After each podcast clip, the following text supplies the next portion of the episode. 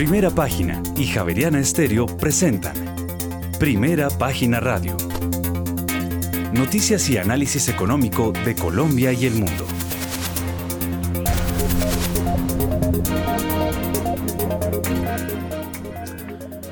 Muy buenos días, son las 6 de la mañana y 3 minutos. Les damos la bienvenida a una nueva emisión de Primera Página Radio. Hoy es miércoles 22 de febrero del año 2023. Tendremos todas las noticias y el análisis económico de Bogotá, Colombia y el mundo hasta pasadas las 8 de la mañana. Bajo la dirección de Héctor Mario Rodríguez y Héctor Hernández en esta emisión presentamos. Para el ministro de Hacienda José Antonio Campo, el compromiso de banca multilateral con el financiamiento de transición verde ha sido insuficiente. Propone además ampliar un mecanismo de pagos para evitar la deforestación. Por su parte, el director de Planeación Nacional reitera que la transición de la dependencia al carbón y el petróleo debe ser progresiva y aclaró además que no hay una meta en años en el Plan Nacional de Desarrollo. Y el Banco de la República confirmó que la junta de este mes no será este viernes 24 de febrero, sino el próximo martes 28 de febrero desde las 8 de la mañana a causa del viaje del ministro José Antonio Campo a Nueva York. Y en enero de este año el ahorro pensional en Colombia aumentó 4,3% y pasó de 345 eh, billones de pesos al cierre del año anterior a 360 billones de pesos. Y en 2022 el gobierno colombiano ejecutó el 88,2% de los recursos apropiados en el presupuesto general de la nación. Y en otras eh, noticias, la demanda de energía en Colombia aumentó 1,39% en enero de este año en comparación con el mismo periodo del año 2022. Y luego de levantarse de la mesa de negociaciones con el gobierno, los taxistas anuncian que se mantiene el paro programado a partir de hoy, de hoy 22 de febrero. Y las utilidades de Cementos Argos bajaron 67% el año anterior y recomprará acciones por 250 mil millones de pesos este año.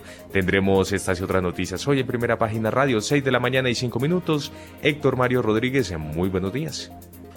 Muy buenos días, don Juan Sebastián, oyentes de Primera Página Radio en Javerianes. Bueno, oigan, eh, lindo el panorama hoy, ¿no? Eh, si va para el aeropuerto, eh, el Dorado de Bogotá, mejor vayas en tenis, lleve morral en vez de maleta le toca bajarse en la avenida Boyacá y caminar cinco kilómetros hasta el aeropuerto. Ese es el panorama. Las autoridades decidieron cerrar el paso a los taxis y eh, para que no vayan a provocar eh, la parálisis del aeropuerto más tarde. Desde las 5 de la mañana iniciaron sus protestas en, varias, en casi todas las ciudades del país y eh, pues eh, las autoridades bogotanas cerraron, por ejemplo, el paso de taxis.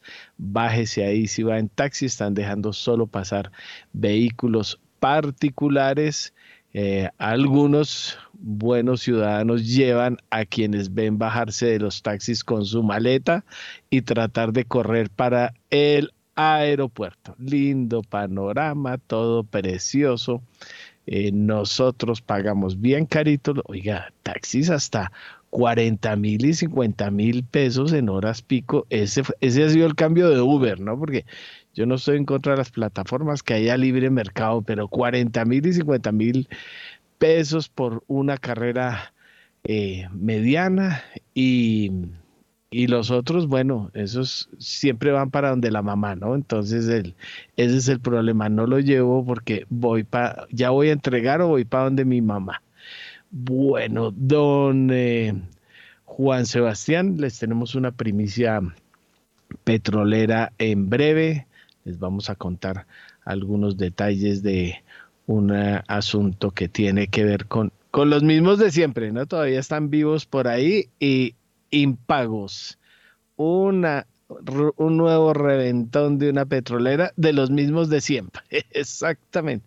Llegaron aquí en el 2000 y siguen rompiendo empresas y no pagando. Ese es un asunto muy lindo que les vamos a contar en unos minutos. Les vamos a ampliar todas las noticias, en las del banquero chino que sigue sin aparecer, hongkonés o chino, como quieran llamarlo, eh, que Dicen ahora que se iba a establecer en Singapur, de pronto salió con toda su fortuna para allá. Vamos a contar esa historia, muchas historias más y todo lo que está pasando en el mundo, que hoy está solo pendiente también, como les vamos a contar, de las minutas del Banco de la Reserva Federal de Estados Unidos, don Juan Sebastián. Sí, señor, pues en Colombia ya tenemos las 6 de la mañana y 8 minutos y entre tanto aprovechamos y le damos una mirada al panorama internacional porque las especulaciones sobre los futuros movimientos de los bancos centrales se han convertido en la brújula de los mercados desde el año pasado. Se ha apoyado en la idea de que la lucha contra la inflación ha avanzado de forma considerable, lo que llevaría a los bancos centrales a detener las subidas de tipos de interés e incluso a bajarlos para evitar una recesión. Sin embargo, estas esperanzas se han visto cuestionadas en las últimas jornadas ante unos datos macroeconómicos que muestran mayor resistencia de la prevista y una inflación persistente que podría exigir una fase más prolongada de costes elevados de los préstamos. La Reserva Federal de Estados Unidos podría traer algo de claridad a este panorama este miércoles con la publicación de las actas de su reunión del primero de febrero, cuando recordemos subió los tipos de interés en 25 puntos básicos. Hay que ver si confirma la idea de tipos altos por más tiempo, así como de cuál es la cuantía que se puede esperar de próximas subidas de tipos de interés, teniendo en cuenta que varios miembros de la Fed han apuntado recientemente a la posibilidad de volver a subidas de 50 puntos básicos y dónde podría situarse el techo de los mismos. Recordemos que la estimación es del 5,25%. A esta desazón se une el complejo panorama de la política internacional con tensiones cada vez mayores entre Estados Unidos por una parte y China y Rusia por otra. Pero la principal referencia de la semana llegará el próximo viernes, Héctor Mario, con la difusión del indicador estadounidense de precios de consumo al que la Fed le presta especial atención. Finalmente, el sector de las criptomonedas cae con fuerza esta mañana. El Bitcoin cotiza sobre los 24 mil dólares y el Ethereum ya roza los 1.600 dólares. Mil gracias por este resumen, don Juan Sebastián. A las 6 y 10 minutos de la mañana ya se encuentra con nosotros Jacqueline Piraján Díaz, economista del Scotia Banco Patria, eh, de la Dirección de Research, Mercado de eh, Capitales del Scotia, economista de la Universidad Nacional de Colombia, con maestría en Economía de la Pontificia Universidad Javeriana. Jacqueline, como siempre, bienvenida a Primera Página Radio. Muy buenos días, Héctor. Buenos días al equipo de Primera Página, a los oyentes y a los panelistas.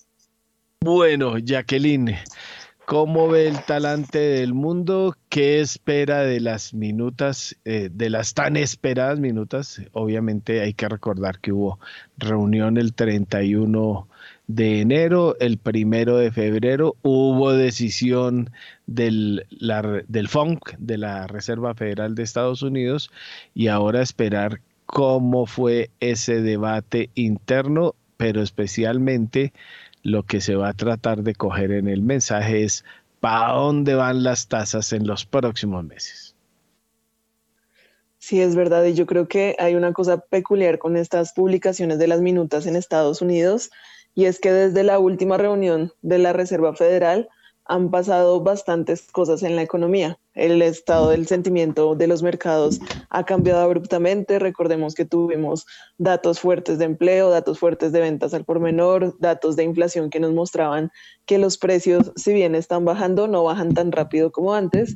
Y eh, en general, lo que sí nos está poniendo el panorama es que de pronto esas minutas encontraban un contexto algo distinto al que hemos venido encontrando en los últimos días. De cualquier forma, lo que hemos visto en los mercados es como un despertar abrupto. Desde diciembre, eh, la, Junta del, del, Banco Central de Estados Unidos nos venía diciendo, quiero subir las tasas de interés hasta algo más allá del 5% y dejarlas estables durante todo el 2023.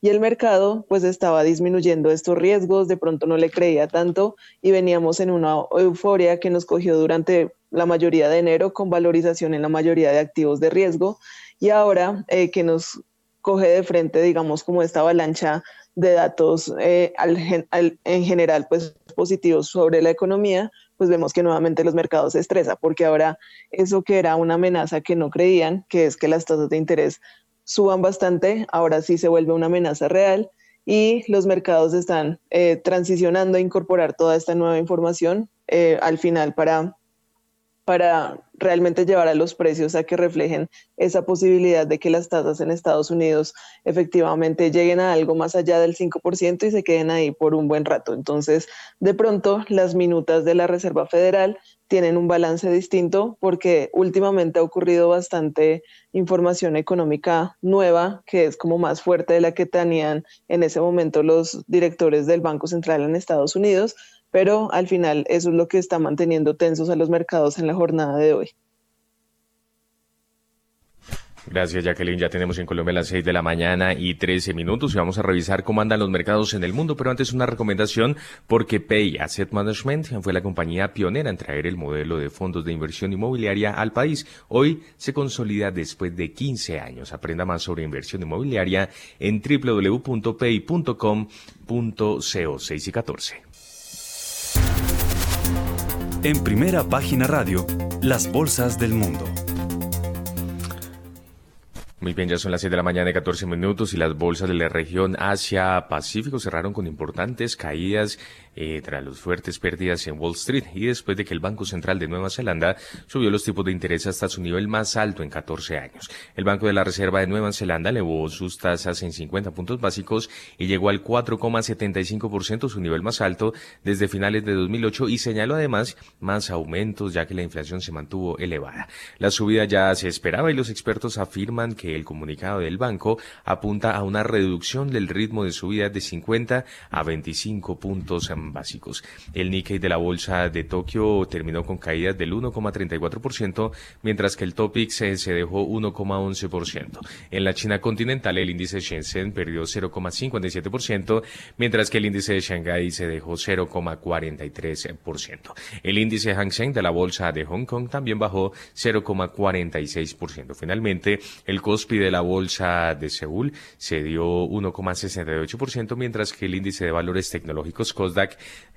cayó por su parte 1,88%. Nos vamos para Europa porque sus principales acciones bajan mientras la inflación alemana sigue alta antes de la publicación de las minutas de la Fed. Los precios al consumidor alemanes subieron 1% en febrero después de caer 0,8% el mes anterior, lo que resultó en una subida anual del 8,7% por encima del 8,6% de enero. En términos armonizados en comparación con otros países de la Unión Europea, el IPC subió 9,2% interanual en enero y 0,5% mensual. Tras dos sesiones en negativo, el principal indicador bursátil español, el IBEX 35, abrió este miércoles con un descenso del 0,60%. El índice DAX alemán cotizaba 0,8% a la baja, mientras que el CAC 40 de París caía 0,8%. Finalmente, el FTSE de Londres en la apertura de esta jornada bajaba un 1%. A las 6 de la mañana y 16 minutos señalamos que Rusia suspendió su participación en el Tratado de Desarme Nuclear New START, así lo dio a conocer Vladimir Putin en un discurso oficial. Este es un informe de Radio Francia Internacional. El Parlamento ruso, la llamada Duma, certificó con un voto favorable la suspensión de la participación de Rusia en el tratado llamado New START sobre armas nucleares, tratado firmado entre Rusia y Estados Unidos. Cumplía así con el anuncio que hizo ayer el presidente ruso Vladimir Putin en su discurso anual ante los diputados, en el que además afirmó que Rusia proseguirá su ofensiva en Ucrania cuidadosa y sistemáticamente, dijo el presidente ruso. El anuncio de que Rusia se daba de baja temporalmente de ese tratado ha suscitado temores de que la decisión conduzca a una nueva carrera armamentística. No obstante, algunos expertos consideran que no será el caso. Xavier Boigas, especialista de armas nucleares en el Centro de Estudios de las de Barcelona, es uno de ellos estamos en guerra y cada una de las partes pues ah, va aumentando la intensidad de su discurso, aumentando la presión, ah, intenta intimidar, amenazar, etcétera.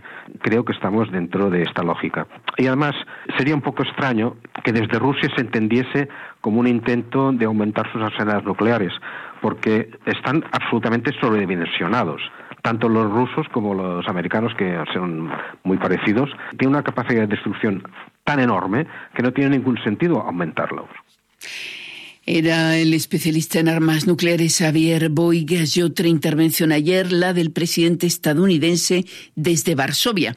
Joe Biden replicó a Putin al declarar ante miles de personas reunidas en el centro de la capital polaca que Rusia nunca ganará la guerra en Ucrania. Mil gracias, don Juan Sebastián. Pues eh, a esta hora, 6 y 18 minutos, eh, Jacqueline, eh, ahondemos un poquito más en la coyuntura mundial. Ahí vimos Nueva Zelanda otra vez fortaleció toque de tasas, aunque anuncia que ya las bajas de ahora en adelante van a ser menores, pero siempre 50 punticos es duro. Sigue el, eh, tono hawkish allá. Eh, vemos eh, mucha expectativa sobre el nuevo académico al frente del Banco de Japón, también lo que va a suceder allá, porque eh, recordamos que el Banco Central de Japón es atípico como muchas de sus circunstancias económicas en Japón. Eh, ¿Qué más podemos decir de lo que ocurre en el mundo, Jacqueline? Bueno, Héctor, respecto a la parte económica, yo creo que el mundo inició con una tesis de que nos íbamos a desacelerar bastante, que de pronto en algunas zonas y regiones del mundo íbamos a tener incluso recesiones. Un poco llevó a, concluir a los mercados que de pronto esas subidas de tasas de interés eh, que habíamos tenido a lo largo del 2022 tenían que ser un poco más bajas, o sea, llegar a niveles finales más bajos e incluso empezar a considerar que en este año podían haber recortes de tasas de interés. Y en ese sentido, pues como que se estaban disminuyendo todos esos riesgos de que las tasas iban a llegar a niveles altos. Y lo que estamos viendo es que al final, pues la buena noticia es que el mundo pareciera que no está en un proceso de desaceleración abrupta, sino una acomodación más bien suave y eh, este panorama de ver, por ejemplo, noticias como China reabriendo, otra vez digamos como eh, la situación de Europa no tan grave en términos del invierno como se estaba esperando, está disminuyendo esos miedos de recesión y en principio durante enero vimos que los mercados se animaron por estas sorpresas positivas. Lo malo de la historia es que de pronto en los precios del mercado no se incorporó el hecho de que el, eh, el hecho de que la economía no se disminuya tanto en su actividad, pues prolonga un poco estas presiones de inflación. Y al final, el resultado de la ecuación para un banco central es ver que si su economía sigue con un comportamiento fuerte y decente y que por, y que por el otro lado la inflación no llega a su meta, lo que los lleva a los bancos centrales es a pensar que tienen que seguir subiendo sus tasas de interés, que de pronto esas tasas de interés altas se quedan altas por un tiempo pues prolongado y eso era lo que no estaba en los precios de los mercados y la razón por la que estamos viendo esta volatilidad. Lo bueno es que ya pasamos gran parte de esa montaña de subidas de tasas de interés y en este 2023 lo que se espera es que ya falte poco por subir esas tasas de interés. ¿Cuál era el problema del mercado? Pues pensar que si bien faltaba poco, ellos estaban incorporando en precios que los recortes iban a ser tempranos en la tasa de intervención. Y eso es lo que nos mantiene en este momento con volatilidad. En los últimos días hemos visto que, por ejemplo, en Estados Unidos ya se está incorporando que la, posibilidad de que la Fed llegue a algo más allá del 5% y en promedio, digamos que esas expectativas del mercado están un poco más alineadas. Entonces, en ese sentido, a hoy yo creo que lo que más me da alegría es ver que en los precios está un poco más o mejor incorporado el riesgo de las tasas altas y eh, definitivamente hay que esperar si la Fed en la reunión que tiene en marzo nos confirma que su punto terminal es, es el 5 o 5,25% en tasas de interés. Si nos habla de tasas de interés más altas, pues de pronto ese riesgo todavía no está en los precios y la volatilidad pendiente por incorporar eh, está todavía pendiente por ver en los precios. Entonces, por el momento yo diría que la situación del mercado actual es mucho más sana de la que veíamos en enero. Los riesgos están mejor incorporados en los, en los precios y eso pues nos podría generar una situación como más aceptable o más de equilibrio que la que teníamos al inicio de este año. Mil gracias, Jacqueline. 6 y 22 minutos. A esta hora tenemos ya a nuestros otros analistas invitados. Hagamos un repaso rápido de cómo se ve el talante del mundo después de la caída, dura caída de ayer de Wall Street.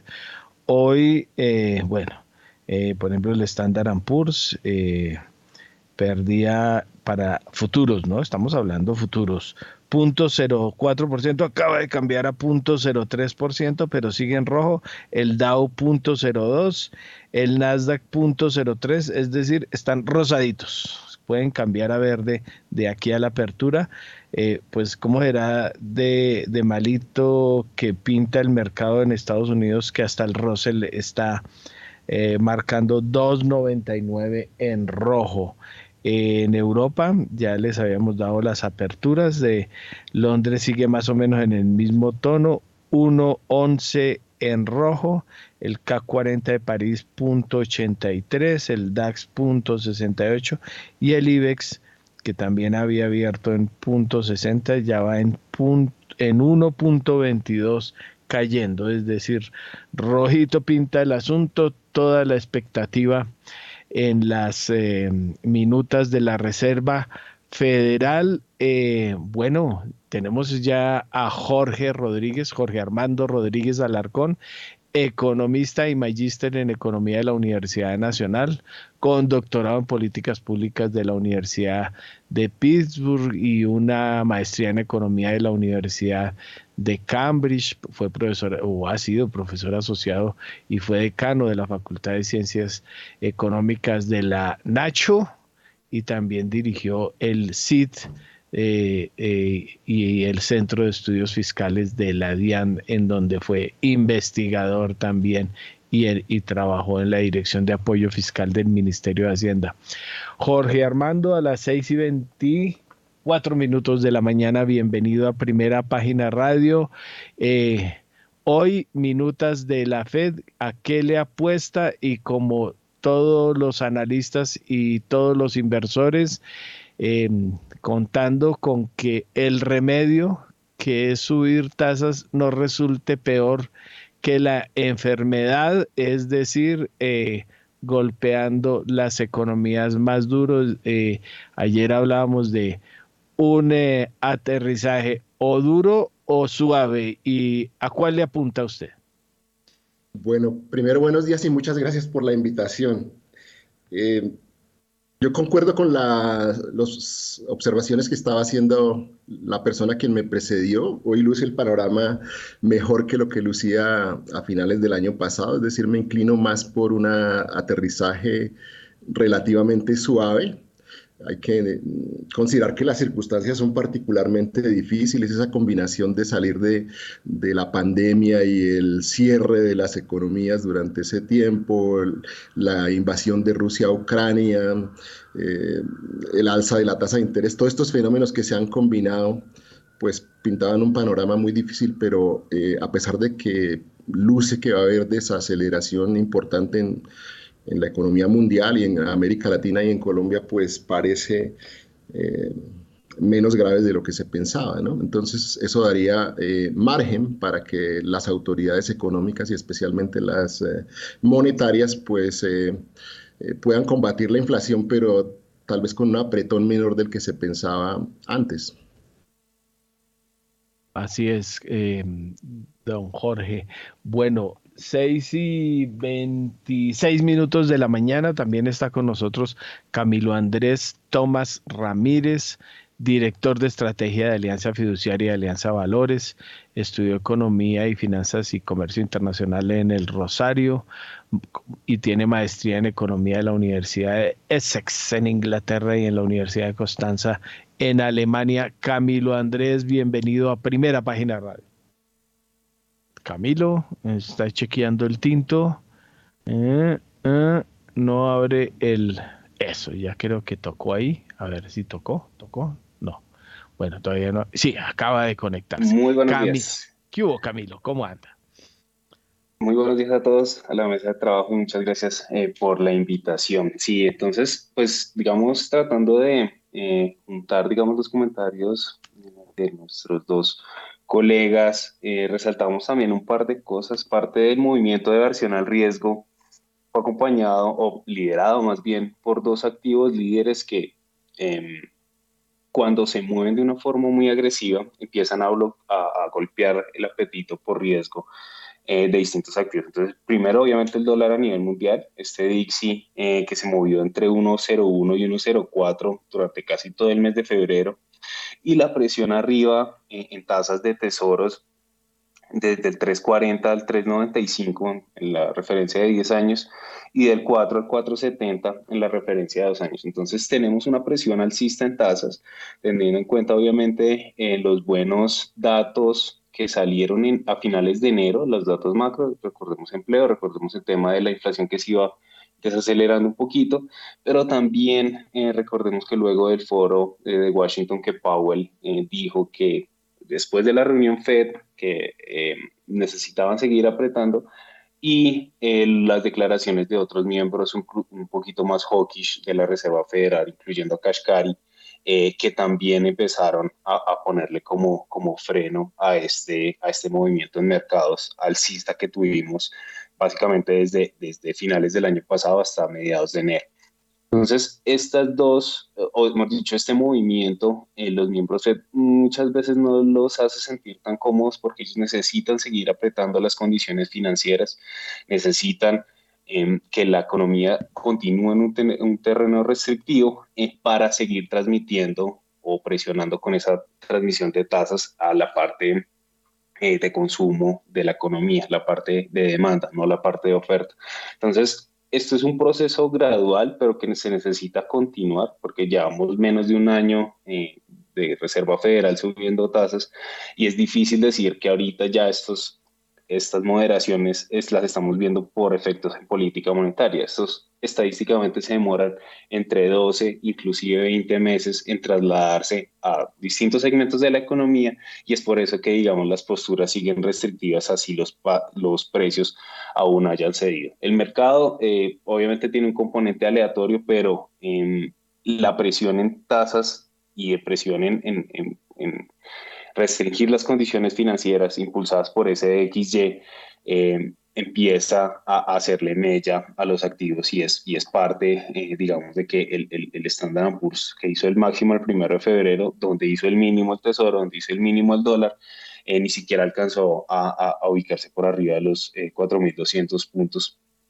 y simplemente hizo una consolidación al alza y ahorita ya está presionando, eh, inclusive llegando a la media móvil de 210. Entonces parte obviamente del día a día ruido, pero también la tendencia de mediano plazo no la dictan tanto los policymakers con su, con su discurso como el mercado y los datos macroeconómicos con las cosas que nos van reportando.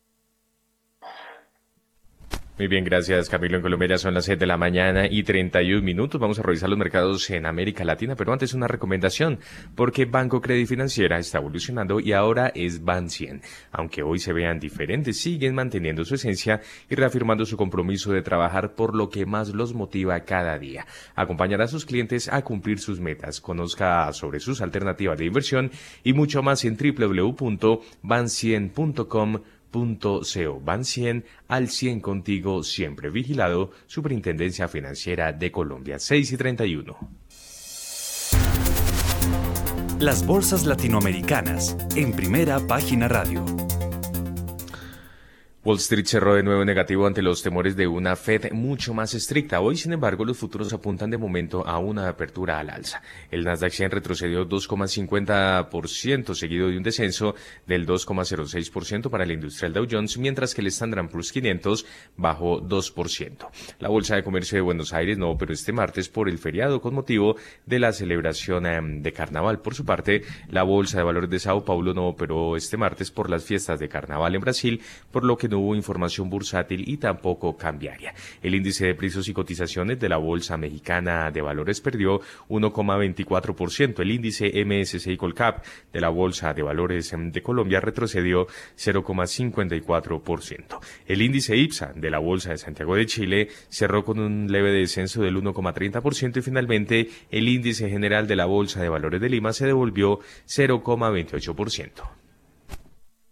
Mil gracias, don Juan Sebastián. Bueno, em, Jacqueline, aprovechemos ya que el Scotia Bank tiene eh, cobertura regional, de pronto echarle una mirada al vecindario, como estamos viendo que a veces lo tenemos medio descuidado por acá en comentarios, pero eh, cómo se está viendo el asunto, cómo se está, bueno, no ha habido eh, cosas como duras de, de, de, de, destacar recientemente. Vi por ahí una colocación de bonos chilenos, papeles chilenos, 1.200 millones, que más vi por ahí.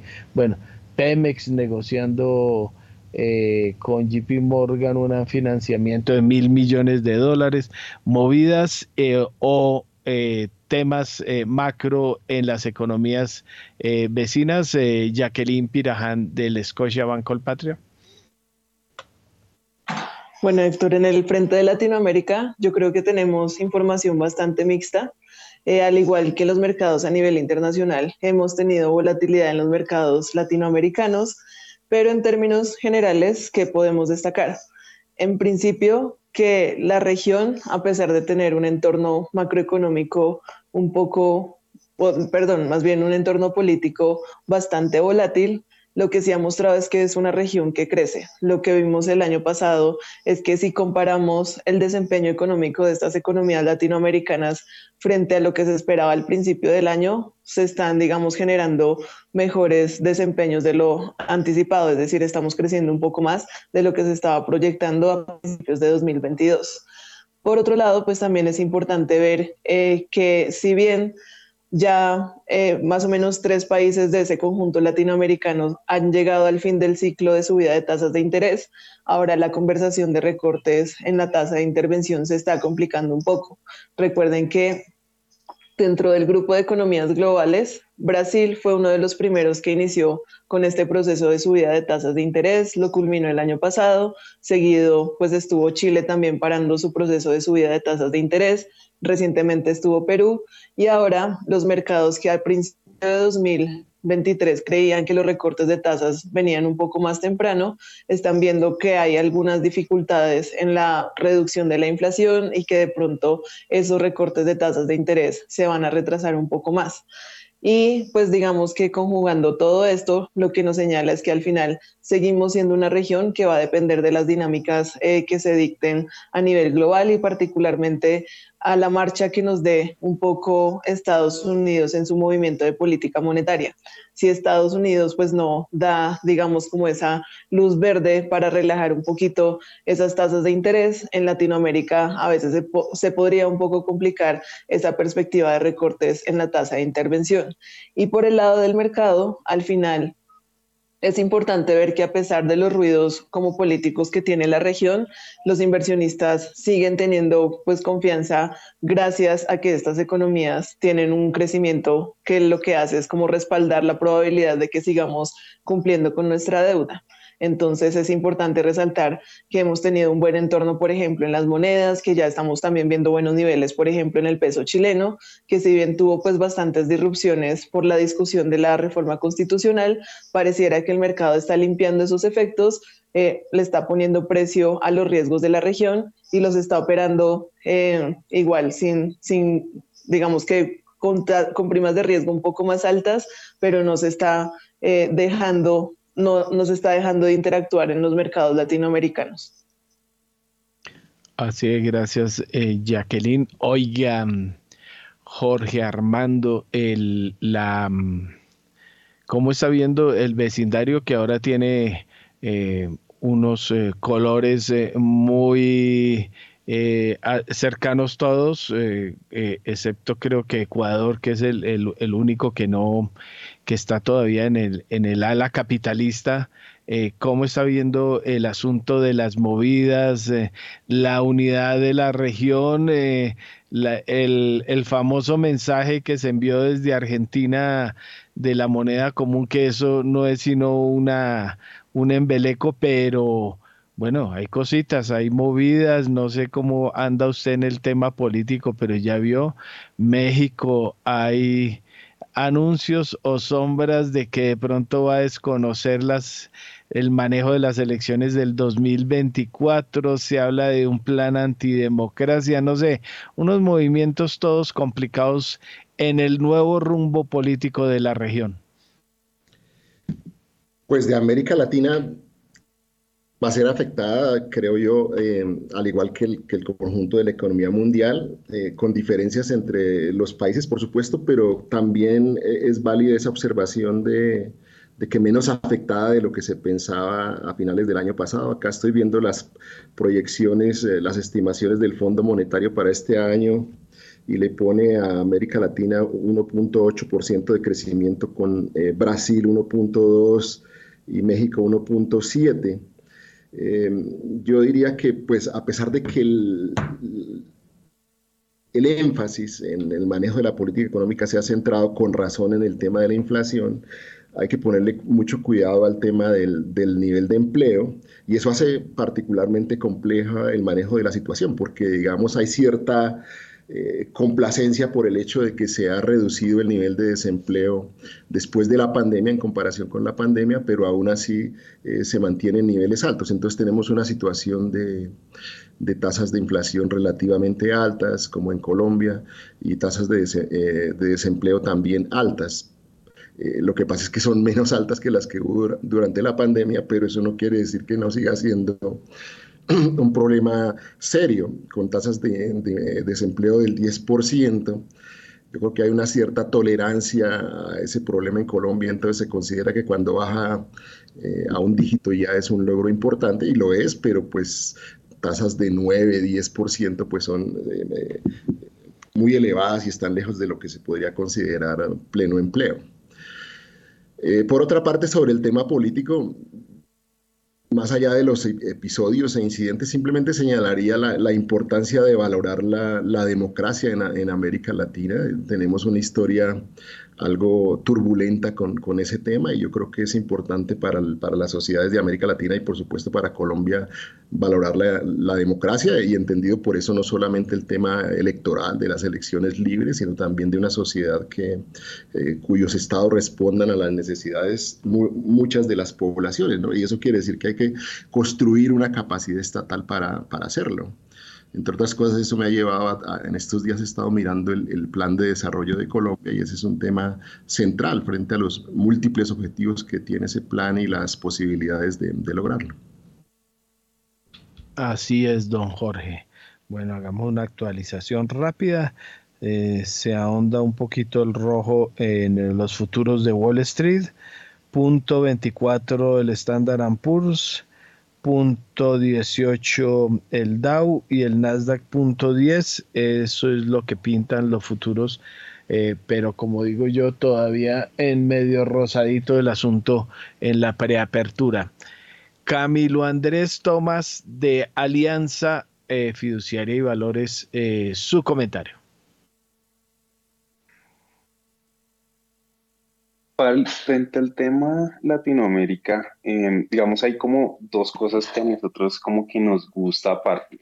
Entonces, si por un lado uno mira los acontecimientos que tuvimos el año pasado en la región en general, tuvimos cambios políticos, se cayó la constituyente en Chile, tuvimos elecciones en Brasil eh, y tuvimos todo este tema de reacciones después de la, de la elección en, en Brasil.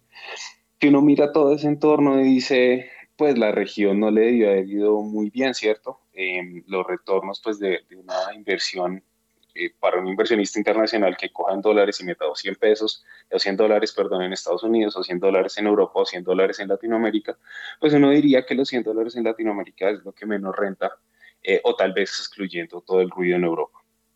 Pero cuando vamos a la realidad, eh, Latinoamérica le ganó 19% en dólares al Standard Poor's. Entonces, nosotros creemos que si bien obviamente los cambios políticos afectan eh, la volatilidad, ¿cierto? Lo vimos el año pasado en Colombia especialmente. Sí creemos que por debajo hay unas fuerzas que son más grandes y estos simplemente son los commodities. Entonces, básicamente el cobre eh, ubicándose muy por encima de niveles eh, de la pandemia, cercanos al, al 4 inclusive eh, en, futuros para el, el, año pasado, el petróleo eh, bordeando los 100 dólares durante gran parte del año pasado. si nuestras economías dependientes de materias de, dependientes en materias primas y las materias primas tienen una fortaleza, Latinoamérica en su conjunto puede ser más rentable como oportunidad de inversión para, frente al resto de regiones en el mundo. Obviamente, uno siempre va a tener en cuenta el tema político. Eh, y es difícil muchas veces ser como optimista en cuanto a retornos teniendo en cuenta esta, estos nuevos escenarios, pero digamos lamentable o, o afortunado o desafortunadamente nos toca operar los mercados que tenemos y no los que queremos. Pero sí resaltamos que para nosotros es más importante eh, el, la tendencia en general que llevan las materias primas que soportan eh, obviamente en el mediano plazo la tendencia de crecimiento de cada una de las regiones, pero también soportan el retorno que tenemos en, en la mayoría de los activos. Entonces, obviamente, este más 19% en dólares de la región está un poquito lejos de lo que hizo Colombia, que Colombia sí estuvo eh, por debajo, menos 4% en dólares, pero sigue estando muy lejos del underperformance que tuvimos durante la última década. Entonces, nosotros sí creemos que mientras esta tendencia eh, de fortaleza de materias primas continúa, obviamente el ruido político va a afectar, pero creemos que en el mediano plazo las fuerzas eh, que jalan las economías de la región pueden llegar a primar y en, algún, en algunos casos, digamos, dar unos retornos muy atractivos para distintos portafolios. Entonces, sería como, como nuestra visión. Obviamente, el año pasado los, los, los jalonadores fueron tanto Chile como Brasil. Este año está jalando México y, y nuevamente todos con problemas políticos. A todos se le puede poner eh, una X en cosas que no cumplen. Eh, y simplemente estamos esperando a que Colombia, digamos, trate de converger un poquito a lo que está haciendo la región. Esa es como nuestra, nuestra visión en, en general. Gracias Camilo, ya tenemos en Colombia las 6 de la mañana y 44 minutos, estamos en Primera Página Radio. En Primera Página Radio, las claves de la jornada. Arrancamos en Europa porque allí el IPC, el índice de precios al consumidor de, Italia, se hará conocer junto con la encuesta de negocios de Francia y la reunión de política no monetaria del Banco Central Europeo. En Estados Unidos, la Asociación de Banqueros Hipotecarios informará las condiciones del mercado hipotecario al cierre del 17 de febrero. La Oficina de Estadísticas Laborales dará a conocer su reporte de los paros laborales más importantes durante 2022. La cita más relevante del día será la publicación de las actas de la reunión que mantuvo el Comité Federal de Mercado Abierto de la Fed a principios de este mes de febrero. Los inversores intentarán determinar, tras analizarlas, las distintas posturas dentro del comité en lo que al nivel que debe, en cuanto al nivel que deben alcanzar las tasas oficiales eh, y también por cuánto tiempo apuestan sus miembros por mantenerlos allí. Los datos de inventario de crudo de Estados Unidos por parte del Instituto Americano del Petróleo se darán a conocer también un día más tarde de lo habitual, después del feriado de este lunes que se publicarán más tarde durante esta sesión y se espera que muestren otra acumulación, lo que exacerba las preocupaciones sobre la demanda. En México, el INEGI publicará su reporte de las empresas constructoras con cifras a diciembre de 2022 y finalmente el Banco de Corea del Sur dará a conocer su decisión de política monetaria. Que decir que de acuerdo con las estimaciones de los analistas, la tasa base se mantendrá en el 3,50% anual. Y antes de irnos con una noticia de última hora, hay que señalar que el petróleo cae por las preocupaciones de que las tasas de interés subirán más y además frenarán la demanda de combustible. Las crecientes preocupaciones por la recesión están controlando los precios del petróleo, pero el mercado es cautelosamente optimista sobre la recuperación de la demanda de China, especialmente en gasolina y combustible para aviones, así lo señaló la jefa de análisis de APAC de Vortexa. En este momento el petróleo de referencia Brent cae 1,13%, llega a 82 dólares con 11 centavos el barril, mientras que el petróleo de referencia WTI cae en este momento y se cotiza en 75 dólares con 48 centavos el barril, desciende 1,15%, 6 y 47. Última hora, en primera página radio. Y mucha atención porque Ecopetrol estableció fecha para la presentación del reporte y conferencia de resultados del cuarto trimestre y año completo de 2022 será el próximo 28 de febrero de este año. Hay que decir que la compañía dará a conocer sus resultados operativos y financieros para el cuarto trimestre y año completo de 2022 después del cierre del mercado. Además, el eh, próximo miércoles, primero de marzo de este año, la administración ofrecerá dos eh, conferencias virtuales, una en español y otra en inglés, principalmente para comentar los resultados obtenidos. La conferencia en español será sobre las 8 de la mañana y a las 10 de la mañana será la conferencia en inglés. Reiteramos entonces, Ecopetrol estableció fecha para la presentación del reporte y conferencia de resultados del cuarto trimestre y año completo de 2022 será el próximo 28 de febrero de este año sobre las 8 de la mañana. Ya son las 7 de la mañana y 48 minutos y ya está listo con nosotros Daniel Támara porque tenemos detalles en relación con la participación del ministro de Hacienda José Antonio Ocampo, que recordemos tiene una agenda bastante completa en Nueva York y ahí también un llamado, Daniela, un compromiso, un llamado, un compromiso de la banca multilateral. ¿Qué fue lo que dijo al respecto? Muy buenos días. Para el ministro de Hacienda José Antonio Campo, el compromiso de la banca multilateral con el financiamiento de la transición verde ha sido insuficiente. Además, propuso ampliar el mecanismo de pagos para evitar la deforestación. De acuerdo con un discurso que dio en la sede de Naciones Unidas en inglés, Ocampo aseguró que en Colombia uno de los mecanismos para evitar la deforestación es pagarles a los productores de bajos ingresos en los bosques para que los protejan. Es un mecanismo que, según Ocampo, debería ser ampliado. La banca multilateral en ese sentido y según el funcionario colombiano ha venido incrementando el financiamiento pero con un compromiso insuficiente. Debe haber un mayor compromiso de los bancos multilaterales para seguir financiando la transición verde. Asimismo resaltó que el hidrógeno verde es una oportunidad porque puede atraer industrias a los países que pueden producirlo localmente. Empresas de producción de energía se pueden ver atraídas por las capacidades de estos países para producirlo. Muy bien, Daniel, e insistió en la transición hacia energías limpias. ¿Qué dijo al respecto? El ministro de Hacienda José Antonio Campo advirtió en la ONU que la transición hacia energías limpias dejará perdedores y será necesaria la asistencia de los gobiernos para incluirlos en otras actividades económicas. De acuerdo con el funcionario colombiano, un reto que es importante a los niveles local e internacional tiene que ver con la distribución del impacto de la economía verde. Puede beneficiar algunas actividades económicas como negocios con energía solar y de viento, pero al mismo tiempo hay perdedores. ¿Qué se puede hacer en nuestras comunidades con los perdedores? Por ejemplo, según Ocampo, un caso particular es el de la producción y exportación también de petróleo. Si se radica el carbón y se debería hacer, va a haber comunidades en las regiones productoras de carbón que se deben atender y darles alternativas en otras actividades económicas. 6 de la mañana y 50 minutos, eh, Daniel, y este tema en clave del Plan Nacional de Desarrollo, ¿cómo suena? ¿Qué dijo el director nacional, de, el director mejor de Planeación Nacional? El director del Departamento Nacional de Planeación, Jorge Iván González, reiteró que la transición de la dependencia al carbón y al petróleo debe ser progresiva y aclaró que no hay una meta en años en el plan de desarrollo. Esto fue lo que dijo. Los temas de transición, nosotros somos clarísimos en que la dependencia de petróleo y carbón tiene que ser progresiva. Algunos de ustedes decían, entonces, ¿cómo vamos a hacer la transición? ¿Cuánto de turismo? ¿Cuánto de aguacates? Cuanto de otros minerales, pues entre todos vamos haciendo la transición. Nosotros en el plan, y yo me negué a que en el plan tuviéramos una meta específica en años de transición, porque creo que el tema es tan absolutamente complicado que nosotros no podemos decir en 10 o en 15 años vamos a hacer la transición energética.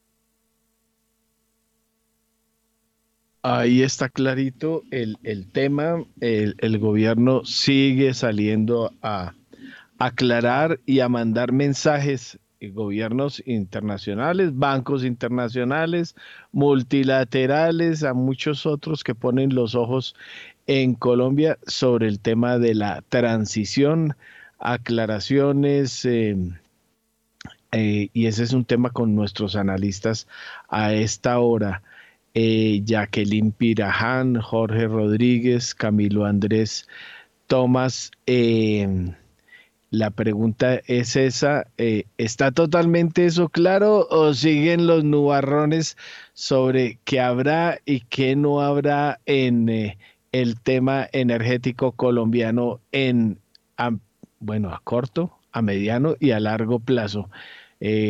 su comentario, Jacqueline Piraján.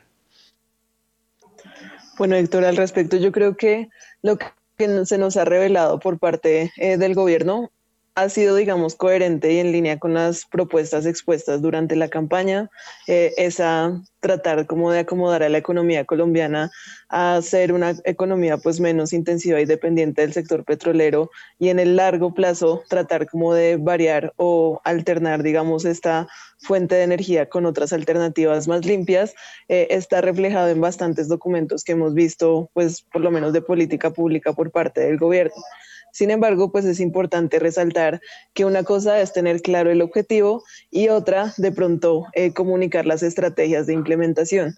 Y lo que hemos observado, lo que percibimos en este tiempo, es que de pronto esa estrategia de comunicación eh, no ha sido tan clara, nos queda un poco más eh, de dudas sobre el timing de implementación. Vemos que a veces nos dicen que es más rápido que tarde, a veces nos dicen que es más tarde que rápido. Y en particular, lo que podríamos decir, pues como para sintetizar, es que si hay una coherencia entre lo que se nos está presentando en las políticas eh, versus lo que se nos presentó en la campaña del, del presidente Gustavo Petro, pero de pronto hay que afinar un poco más la estrategia y la forma en la que se comunica. Mil gracias, Jacqueline. Oigan, eh, Jorge Armando eh, Rodríguez, em, la pregunta es esa, de pronto el árbol no nos ha dejado ver el bosque en medio de la necesidad de atacar las políticas del gobierno que obviamente han sido cambiantes. Eh, se ha tratado de hacer mucho énfasis en el fin de la eh, exploración y explotación petrolera, del fracking, de otras cosas, y no entramos de una vez en el asunto de que hay que esperar que se acabe el petróleo que se está sacando ya y, y ya entrar en otros temas. Bueno, yo veo que el equipo económico o las autoridades económicas ya tienen un mensaje eh, más uniforme en el sentido de que hay necesidad de hacer esa transición energética, pero que eso toma tiempo y que hay que hacerlo de manera gradual, no se puede hacer eh, desaparecer de la noche a la mañana la dependencia del petróleo y el carbón, eh, pero pues no es concordante con los mensajes que vienen de otras áreas del gobierno, especialmente del Ministerio de Minas y Energía. Yo creo que todavía hay falta trabajo por unificar el mensaje. Eh, en el tema económico y fiscal en particular, para ver la importancia de este tema, basta mirar eh, en el plan de desarrollo qué se espera obtener de, de Copetrol para financiar eh, al gobierno nacional y por supuesto para financiar las metas del plan de desarrollo. Por ejemplo, en el curso del presente año, solo por transferencias de Copetrol al gobierno nacional se esperan alrededor de dos puntos del PIB y en lo sucesivo, bueno, va decreciendo, las proyecciones llegan hasta 0.4% del PIB al final del gobierno, pero lo cierto es que son recursos muy importantes que no se ve cómo se podrían sustituir, eh, más cuando las demandas de gasto son tan altas eh, en el plan de desarrollo y tampoco se ve cómo se podrían financiar sin el petróleo se espera que el, el, el, el, gasto en pago de intereses nomás este año absorba algo más de 4% del PIB, va decreciendo, pero es un, un, rubro muy importante en los próximos años y hay que considerar que si queremos ser deudores cumplidos, que es un punto importante, la sostenibilidad fiscal, además está por ley en la regla fiscal, pues hay que eh, tener cuidado con lo que sucede con las finanzas de, de Copetrol. No se puede jugar con eso, ¿no? Así es, Jorge. Bueno, don Camilo Andrés Tomás de Alianza, su comentario. Digamos, ese comentario nosotros lo haríamos en varios frentes. Uno es mirando o tratando de partir un poquito lo que hace o, los comentarios que tenemos desde el gobierno, desde el Ministerio de Minas, y otro lo que tenemos por parte de la nueva eh, Junta Directiva de Ecopetrol. Entonces, obviamente por el tema de, del lado del ministerio siempre hay eh, comentarios algo negativos frente al sector, hay una, digamos, satanización por ese lado. Pero cuando uno mira Junta Directiva de Ecopetrol y mira lo que ha dicho eh, Saúl Catán, que es el nuevo presidente de la Junta Directiva, también los, ya incluyendo eh, las decisiones que se han tomado con los cuatro miembros puestos pues, por este gobierno, uno mira que tiene un plan de inversión récord para este año. Uno, dos, que ahorita está por los lados de los 720 mil barriles en promedio diario y quiere llegar a 800 o a un millón en esta década y em, que continúa con sus planes de inversión en los pozos más rentables, que es básicamente lo que está haciendo en fracking en Estados Unidos. Entonces, ahí hay como una desconexión entre lo que dice el gobierno por un lado y entre lo que hacen eh, digamos, parte de sus piezas en la junta directiva de Petrol. Nosotros creemos que al final del día lo que va a primar es lo segundo, lo que se hace, no lo que se dice. Eh, no obstante, Ecopetrol ya también tenía desde hace un par de años unos planes de transición energética montados que impulsó con ISA y que obviamente probablemente con este gobierno le dé más importancia. Pero eso no significa que va a dejar de lado y que mañana va a cerrar todos sus campos de exploración. Entonces son como dos temas distintos, obviamente por la necesidad fiscal, sabemos la dependencia que tiene el país de, del petróleo, sobre todo por la fuente de divisas, más o menos lo que tengo en mente es que de cada 10 eh, dólares que entran en la economía, 6 vienen atados o ligados al tema eh, de, de, energía, llámese eh, petróleo o otras, otras tecnologías, otros hidrocarburos, otros em, commodities, pero la dependencia de la economía es alta y Ecopetrol lo sabe y Ecopetrol sabe que su fuente de negocio es el petróleo. Claro, que quiere reemplazar su evita a la mitad de aquí al 2040, eso está muy bien, pero sabe Ecopetrol sabe que no puede comprometer eh, su caja, digamos, en la próxima década. La junta directiva lo sabe y la junta directiva puesta por el nuevo gobierno también lo sabe. Entonces, mientras que por un lado vayan las eh, inversiones como responsablemente, los planes responsablemente de la compañía, que sería nuestro interés primario como inversionistas, eh, nos deja un poquito tranquilos ya independientemente del ruido que hagan y la demagogia que manejen algunos de sus eh, ministros en, digamos, foros internacionales. Entonces, esa es como la, distinción que nosotros haríamos. Somos un poquito más pragmáticos con el tema de números, miramos las inversiones de las, de las compañías, eh, mientras que los planes o las eh, declaraciones un poquito echando globos, no sabemos cuantificarlas en números a la, a la hora del té. Bueno, a las 6, bueno, a las 6 y 59, iba a saludar ya a Nelson Vera, pero denos espera de un segundo porque nos llega el, la, las 7, la hora de la conexión. Vamos con la conexión de la hora y ya regresamos en primera página radio.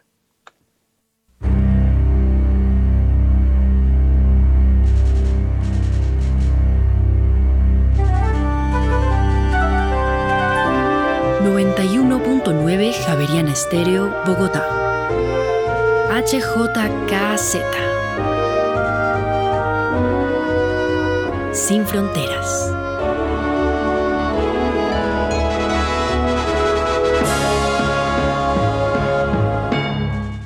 Banco Credit Financiera ahora es Ban 100. Evolucionamos y aunque hoy nos veamos diferentes, mantenemos nuestra esencia y reafirmamos nuestro compromiso de trabajar por lo que nos motiva cada día acompañar a nuestros clientes a cumplir sus metas. Conoce sobre nuestras alternativas de inversión y mucho más en www.ban100.com.co. Ban 100, al 100 contigo, siempre. Vigilado Superintendencia Financiera de Colombia. En Acciones y Valores, nuestra prioridad es construir la mejor versión de su futuro financiero. Por ello, creamos soluciones para cada uno de sus objetivos Descubra nuevas formas de ahorrar y simplifique todo desde el celular a través de inversiones digitales desde un peso. Genere rentabilidad y a la vez impacto positivo en el mundo con inversiones responsables. Construya su plan de inversión personalizado con asesoría exclusiva y especializada. Optimice el manejo de recursos de su empresa por medio de soluciones de tesorería. Realice envíos y pagos internacionales seguros de la mano de nuestro aliado Western Union. Es momento de crear metas juntos. Conozca la mejor forma de hacerlo. Contáctenos en www.axivalores.com o al WhatsApp 323-236-5222, vigilado y regulado por la Superintendencia Financiera de Colombia.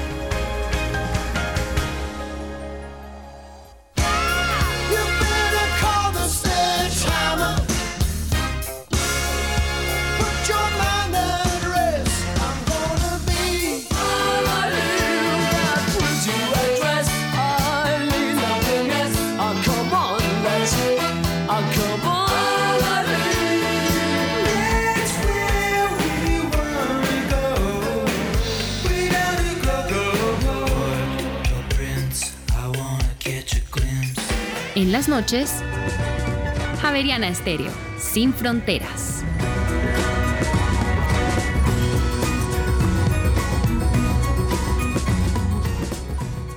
Nadie te da más apoyo en el logro de los objetivos de tu negocio que Movistar Empresas, porque nos comprometemos como aliados de nuestros clientes, ayudándolos a tomar decisiones de forma efectiva y oportuna a través del análisis de los datos para que sus negocios lleguen más lejos. Descubre todas nuestras soluciones digitales en movistar.co/empresas o escríbenos al WhatsApp 316-606-6666. Opción 3. Aplican términos y condiciones. Sin fronteras.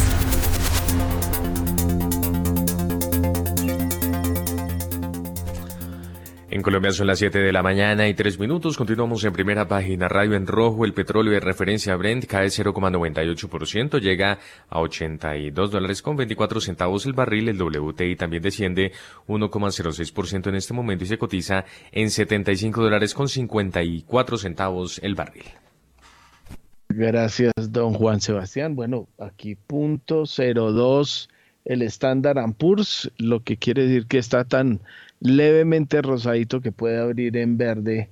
Eh, y además aquí va el otro, acaba de cambiar a verde eh, uno de los índices, el otro también, bueno, acaban de cambiar los futuros de Wall Street abriría en verde, está verde oliva, ¿no? Pero el asunto pinta de otra forma mientras vienen las minutas de la Fed. Em, tenemos en línea ya también a Nelson Vera Concha. Eh, ex vicepresidente de la NIF, ex jefe de investigaciones de la NIF, ex asesor de la Superintendencia Financiera. Nelson, eh, bienvenido. Está todavía por allá, por el vecindario de la Fed y cómo ve el asunto para hoy. Sí, señor, seguimos acá en la Universidad de, Chicago ya finalizando el invierno. Muchas gracias por la invitación y, cómo, a todos los Oiga, ¿y cómo está el frío? ¿Está ya tratando de mire que, suave? Mire que, este, mire que este invierno ha estado relativamente moderado. En verdad, los climas fríos, fríos se circunscribieron a, a la semana de, de, fiestas, ¿cierto? Que ahí fue cuando tuvimos esos menos 30 centígrados y, y a finales de enero, pero, pero ahorita está un eh, febrero que supuestamente debería ser el mes más, más complicado, ha estado relativamente moderado para un Chicago en un febrero, ¿no? Todo en en sus justas proporciones. Oiga, eh, Nelson, y gasolina, eh, pues eh, los mensajes de Biden tratando de bajar el petróleo para que se le abarate la gasolina, ¿cómo anda el asunto y cómo está de huevos? Porque ese es el tema, ¿no? El tema de los huevos, le toca hacer fila, le toca ir a la tienda y pedir que lo tengan en la lista o está pagando a los precios elevados que se están dando? Pues toca pagar lo que venden en el, supermercado, pero para esos temas inflacionarios yo me abstraería de, de ver, es una forma muy intuitiva de ver la inflación como si fuera un tema de precios relativos y creo que ha sido uno de los de las confusiones conceptuales que hemos tenido como economistas en los últimos dos años y en buena parte estuvo detrás del error de haber considerado el impulso inflacionario de hace un par de años como transitorio. Y lo que tenemos hoy es que nos hemos ah, dado cuenta que la inflación ha sido un fenómeno mucho más macro de brechas entre oferta mucho más deprimida y una demanda mucho más recalentada, tanto acá en Estados Unidos, algo en Colombia que ya se está aflojando. Y eh, pues el Fed ya ha, digamos, reculado en ese error inicial de haber sobreestimulado la economía, se ha puesto ya en la tarea de tratar de constreñir una demanda agregada recalentada. Todavía hay mucho trabajo por hacer. La inflación ha dejado atrás los picos del año pasado. Eso siempre iba a ser así. La discusión nunca fue si la inflación iba a bajar de los picos del 8.1 o del 8.5. Estamos ya en niveles más o menos del 6.4%. Cuando uno descuenta los elementos volátiles y se concentra en la core, estamos en niveles cercanos al 4%. Pero tenemos un problema de persistencia y de inercia inflacionaria. Entonces, después de las reducciones fáciles, una vez sanan los, los cuellos de botella de los canales de oferta, pues tenemos una inflación mucho más atrincherada, mucho más pegajosa, sobre todo en los servicios, que probablemente va a ser, muy, va a ser complicado que la meta del FED de inflación se cumpla en un periodo, digamos, razonable de los próximos dos años. Y de allí a que el Fed haya venido diciendo falta trabajo por hacer, el mercado ha venido ajustándose a que probablemente necesitamos otros dos incrementos de 25 puntos básicos, sino más bien van a ser tres, ¿cierto? Para llegar a una tasa terminal probablemente del 5.5. Eso es lo que ha hecho sufrir, digamos, el mercado de renta fija en las últimas tres, cuatro semanas acá en los Estados Unidos. Se tiene todavía una dicotomía con el mercado de renta variable. Las acciones todavía lucen algo caras, no se han dado cuenta todavía que sobre todo los sectores más especulativos, incluyendo nuestras viejas eh, discusiones de los SPACs y de las, y de las cripto y de las empresas tecnológicas no rentables, han rebotado, digamos que por puro efecto de pensar con el deseo desde los mínimos de octubre. Y algo de lo que se dio eh, ayer en las correcciones, tanto del Nasdaq como del S&P, pues es algo, es es algo de eso. Resumen, la inflación está bajando, pero tenemos persistencia inflacionaria y el trabajo monetario no se ha terminado. Y viene la parte más complicada, y es cuando comienza a morder esa política monetaria más contractiva, inevitablemente la economía tiende a desacelerarse. Y es cuando los bancos centrales deben tener pies de plomo para mantener esa tasa en niveles elevados por un buen tiempo, mientras es lo suficientemente contractiva para ver de manera sostenible y de manera consistente, y eso es muy importante, ese reencauce inflacionario hacia sus metas de largo plazo. Eso es muy complicado tanto con la opinión pública, con los políticos e incluso con los medios. Pero pues ese es el trabajo que tienen que hacer los bancos centrales ahora que están de moda el término de adultos responsables. Así es, don eh, Nelson Vera. Bueno, Juan Sebastián, ¿qué más tenemos a esta hora? Muy bien, pues ya son las 7 de la mañana y 9 minutos y continuamos entonces con Daniel Tamara porque hasta ahora tenemos más información y lo que anunciábamos, Daniel, el Banco de la República confirmó que la Junta de este mes no se llevará a cabo este viernes sino el próximo 28 de febrero. Los detalles.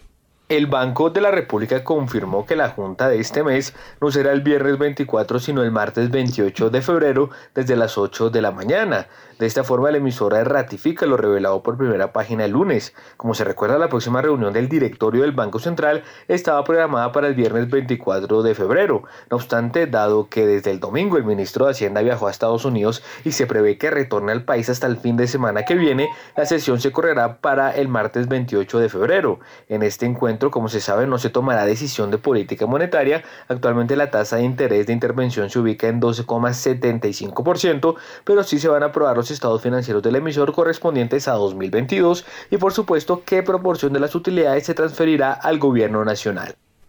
Muy bien, Daniel, 7 y 10. Y por otra parte, ¿cuál fue el comportamiento de las tasas de los test corto plazo que se llevaron a cabo en la, en la octava, subasta, este de 2023? Las tasas de los test corto plazo subastados subieron 11 puntos básicos frente a la séptima colocación y se acercan al 13%. Hace una semana el tipo de corte fue de 12,68% y este martes de 12,79%. En enero de este año la tasa cerró en 12,9%. En la subasta de bonos de corto plazo del 18 de octubre del año pasado, que terminó siendo la última de 2022, el tipo se ubicó en cerca de 2,90 o más bien de 12,99%.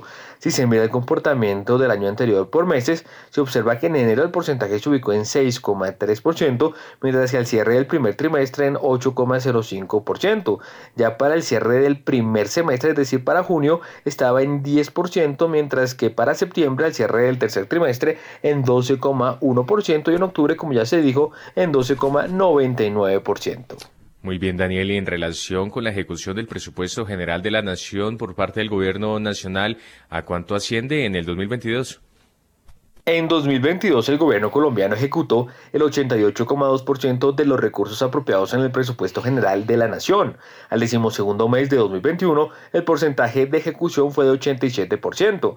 En concreto y según cifras del Ministerio de Hacienda, al finalizar diciembre de 2022 del total apropiado, que llegó a 352,7 billones de pesos, se comprometió el 96%, se obligó el 88,4% y se pagó el 88,2%, es decir, 300 311 billones de pesos. Respecto en este caso del total comprometido se obligó el 91,7%. La ejecución del gasto sin deuda a nivel de obligaciones que refleja la entrega de bienes y servicios a los, a los ciudadanos fue inferior al promedio registrado durante el periodo 2000-2021. En funcionamiento este indicador cerró diciembre en 89% y en inversión llegó a 78,8% en línea con el ciclo de ejecución de este tipo de gastos. Durante el 2022 además se pagó el 97,6% del rezago presupuestal de 2021. ¿Y cuánto pagó el gobierno colombiano en relación con las obligaciones externas contempladas en el presupuesto? En 2022, Colombia pagó el 90,4% de las obligaciones externas contempladas en el presupuesto de la nación y el 97,7% de las internas. Del total de recursos apropiados en el presupuesto del Servicio de Deuda Externa, que sumaron cerca de 16,7 billones de pesos, el gobierno comprometió 16,5 billones de pesos, generó obligaciones por 15 billones de pesos y pagó los mismos 15 billones de pesos. En cuanto al Servicio de Deuda Pública Interna, que ascendió a 54,8 billones de pesos, el Ministerio de Hacienda comprometió 54,3 billones de pesos y ejecutó 53,6 billones de pesos de los recursos apropiados. Cabe recordar que el presupuesto del servicio de deuda para el año pasado fue de 71,6 billones de pesos, de los cuales a diciembre de 2022 se comprometió el 98,8%, se obligó el 96% y también se pagó ese mismo 96%, es decir, 68,7 billones de pesos. Así es, don eh, eh, Daniel Támara, don Juan Sebastián, buen resumen.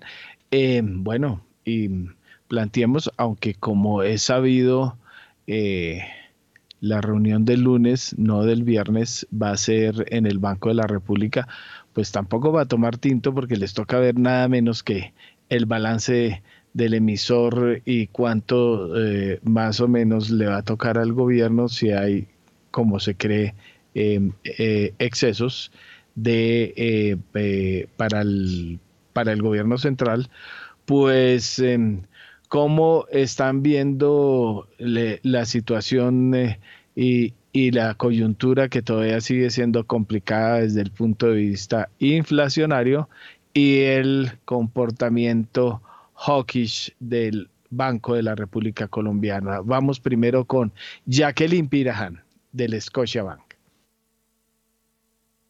Bueno, Héctor, yo creo que el panorama local está eh, bastante, es interesante ver, por ejemplo, en la característica de Colombia, lo que veníamos hablando más temprano en el programa sobre sus raíces de crecimiento económico. Colombia el año pasado creció más que lo que creció el promedio de la región, más que lo que crecieron otras naciones. Sin embargo, sí nos está mostrando un poco un proceso de desaceleración económica que nos dice que si bien las tasas han llegado a niveles altos, pues digamos que estamos en una fase final de la subida de tasas de interés del Banco de la República. Y con esta situación, eh, también lo que hemos visto es que las presiones de inflación están siendo un poco más persistentes de lo anticipado. Entonces tenemos una combinación que un poco se podría asemejar a lo que tenemos a nivel internacional, en el que el crecimiento económico pues está desacelerando, pero el problema de la inflación es que tenemos eh, como muchos efectos de indexación detrás que no van a permitir que se baje bastante o que se vaya aceleradamente este indicador de precios. Y en ese contexto, pues de cara a los mercados domésticos tenemos como unas reacciones encontradas. Primero, pensar que ya estamos más cerca del punto final de la subida de tasas de interés en Colombia está generando la expectativa en algunos operadores del mercado de que ya conocemos como cuáles serían los peores precios que puede, por ejemplo, enfrentar la deuda pública, hasta dónde pueden llegar las tasas de interés.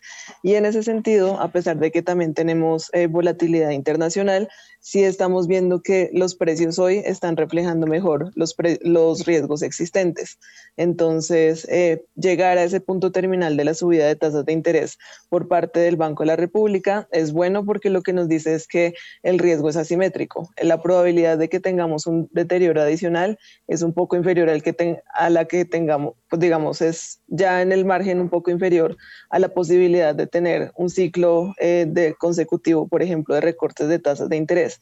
Y en ese sentido, pues estamos viendo que en Colombia esos precios se están equilibrando, la deuda pública está mostrando en cierto modo que los mercados están esperando un poco que esa subida de tasas de interés o el ciclo de subida de tasas de interés llegue a su fin y yo creo que al final eso se está balanceando también con el hecho de que fiscalmente Colombia sigue teniendo una responsabilidad eh, bastante, digamos, como representativa, lo que nos han dicho en los anuncios desde el plan financiero, desde incluso la forma en la que se está manejando la adición presupuestal, es que ese norte de ser responsables fiscalmente, fiscalmente sigue existiendo. Y eso pues ya a hoy, como un poco retomando lo que hablábamos más temprano en el, en el programa, nos hace sentir eh, por parte de Scotiabank que los precios hoy están un poco más equilibrados, están incorporando eh, algo más de los riesgos existentes y como nos falta un poco menos para llegar a ese tope de subida de tasas de interés, pues en el fondo lo que vemos de parte de los activos es que eso en el fondo sí se debería reflejar primero en una estabilidad o una relativa estabilidad en el mediano plazo y después eh, ponernos a pensar sobre qué valor estructural podrían tener esos activos de deuda pública. Gracias, Jacqueline. Jorge Armando Rodríguez, su comentario. Bueno, concuerdo también en que estamos llegando, a mi juicio, a la etapa final de alzas de tasas de interés por parte del Banco de la República. Yo quisiera enfatizar un poco la relación de los retos en el campo monetario y el tema de la inflación con el lado eh, fiscal. Me parece que en este momento esa es una preocupación central. Por ejemplo, si, si, si, siguiera subiendo la tasa de, interés de intervención del Banco de la República, los efectos sobre las finanzas públicas serían importantes, que ya son bastante grandes por el lado de manifiestos, por el lado del pago de intereses. Por ejemplo, este año, como lo decía antes, eh, el pago de intereses está previsto en 4.4% del PIB y ese va a ser un, reto significativo. Eh, creo que un tema central que a menudo se, pues, se pasa por alto cuando se centra solamente en, inflación es la interrelación entre las políticas monetarias y fiscales y este año hay que ponerle mucho cuidado a lo que pasa con el gasto público y el déficit fiscal. Se tiene previsto que el gasto público aumente de manera significativa, alrededor de dos puntos del PIB, y eso tiene que ver con las posibilidades de financiar el plan de desarrollo y por supuesto también tiene que ver con los efectos que esto pueda tener sobre la demanda agregada, que es uno de los componentes eh, que están influyendo sobre el comportamiento de la inflación. El otro componente, por supuesto, es las limitaciones de oferta, los temas de costos a los que ya se han referido otros participantes en este, en este programa. Gracias, Jorge. Bueno, Camilo Andrés, Tomás, ¿cómo está viendo el panorama en cuanto al Banco de la República? Em, digamos, obviamente sabemos que la inflación en la región em, ha empezado como a, enfriarse. Si uno mira em, lo que ha hecho, por ejemplo, Brasil, que obviamente fue el primero en subir tasas, mientras que Colombia fue como de los últimos, Brasil, como ya nos, nos contaba Jacqueline, fue de los, de los que más de postura restrictiva asumió en el 2020 inclusive y llegó al 1375 eh, ahorita y ya también obviamente ha tenido discusiones con, con, el nuevo gobierno, con el de Lula, porque no saben cuál es la postura o cuál es la tasa terminal que deberían tener. Nos dicen que obviamente el gobierno dice que es muy alta, el Banco Central dice no tanto. Eh, pero ellos nos marcan como la tendencia a toda la región, porque arranca Brasil, después arranca México, eh, y en últimas Chile también arrancó primero, y en últimas eh, arrancó, arrancó Colombia. Entonces, obviamente, la tasa terminal en Colombia se podría demorar un poquito más que en el resto de la región, porque la inflación también arrancó más tarde, porque aquí se le demoró en subir el precio de la gasolina, por un montón de factores que tienen, digamos, implícito cada una de las tendencias de la región, pero creemos que al final del día todas van a realizar una convergencia durante el 2023 y 2024. Entonces, eh, ahí obviamente la, la, la, renta fija es donde se va a ver eh, beneficiada, digamos, al, al, respecto. Entonces, por ejemplo, si miramos eh, las tasas de Colombia que bordean el 12, pero si miramos las tasas de eh, referencias de 24, 25 están por debajo em, del 11.70 más o menos, o inclusive alcanzaron a bordear el, el 11 la semana pasada, mientras que la parte larga está por los lados de del 13, si uno mira 30, eh, más o menos, 13C, 13C, 1340. Entonces hay como una, una, una, divergencia y no tenemos la inversión de la curva que tenemos eh, en algunas de otras geografías. Obviamente la más notoria es la inversión en Estados Unidos, pero eh, sí vemos que obviamente en el momento que llegue este techo de inflación y acompañado con el techo de tasas que creemos nosotros va a estar un poquito rezagado de la región, eh, es donde empezaría la, digamos casi que la fiesta, la fiesta en renta fija, con el control también de, la inflación y eh, algo de, de, menor dinámica eh, macroeconómica que obviamente ayudaría a algo de la estabilidad de tasa y por qué no una senda bajista si estos datos terminan sorprendiendo a la baja. Entonces, este sería como, como el vínculo o, o, el, o el punto de inflexión Em, del Banco Central, em, obviamente en línea pues con lo que están haciendo sus, sus, contra, sus pares en, la región y en el mundo, pero también eh, con un ojo en qué momento la inflación llega, llega, a, ser, llega a ser su techo. Mil gracias. Eh, don Camilo Andrés, bueno, a esta hora ya está con nosotros también Jenny Carolina Monzón, qué pena la demora. Es eh, eh, actualmente la jefe de análisis económico de Itaú Colombia, economista de la Universidad Nacional. Em, Jenny Carolina, bienvenida como siempre a Primera Página Radio y eh, como entró a esta hora, deme una miradita a lo que se espera hoy por parte de ustedes de las minutas de la Reserva Federal, que es la noticia macro del mundo. Y segundo, la misma pregunta que están eh, eh, vigilando nuestros eh, analistas y tiene que ver con cómo está viendo la coyuntura con el Banco de la República, que se reúne a tomar, no, a tomar tinto no, se reúne a aprobar estados financieros, pero no a tomar decisión de tasas. Muy buenos días, Héctor. Muchas gracias por la invitación. Un saludo especial a toda la mesa y, a la audiencia. Eh, en el escenario internacional, yo creo que definitivamente pues todo el mundo esperando lo que salga en las minutas de, la Fed y esperamos que salga un tono moderado, que den señales eh, de que están pendientes de, la nueva información, lo que denominamos data dependiente, pero creo que hay que tener cuidado con la lectura porque es unas minutas del mes de enero, información pasada, una reunión que ya fue y que no de pronto no alcanza a incorporar del todo los más recientes datos de mercado laboral y de inflación. Entonces, em, creemos que ellos van a mantener eh, el lenguaje que ya nos habían dicho, es decir, desde el año pasado ya nos estaban advirtiendo que todavía había espacio, que venían más subidas, incluso en el mismo comunicado del mes de, enero lo mencionaron. Entonces, creemos que ese tono y la FED creo que ha sido consistente en decirnos que todavía hay espacio eh, de subida y que quieren controlar la inflación. Entonces, em, vamos a ver si nos da un leve respiro en la, medida que, la información es pasada, pero tenemos que empezar a poner en radar los datos que vienen próximamente, las nuevas lecturas de payrolls, la nueva lectura eh, de inflación tras este último dato IPP. Entonces, creo que, puede haber un respiro temporal, pero que definitivamente cada vez más se consolida la necesidad eh, de tasas altas. Nosotros en Itaú estamos a un 5,1, ya llevamos un tiempo en eh, con esa expectativa de tasa terminal, pero ya podríamos estar considerando niveles mucho más altos eh, dada la información reciente y que definitivamente creo que lo más importante es que el mercado ya no está descontando recorte de tasas en Fed para este año eh, y ahí creo que eso nos va a seguir presionando las tasas en otros bancos centrales de países emergentes. Ya lo hemos visto, por ejemplo, en el caso de Brasil, las expectativas de los primeros recortes en tasa se han venido aplazando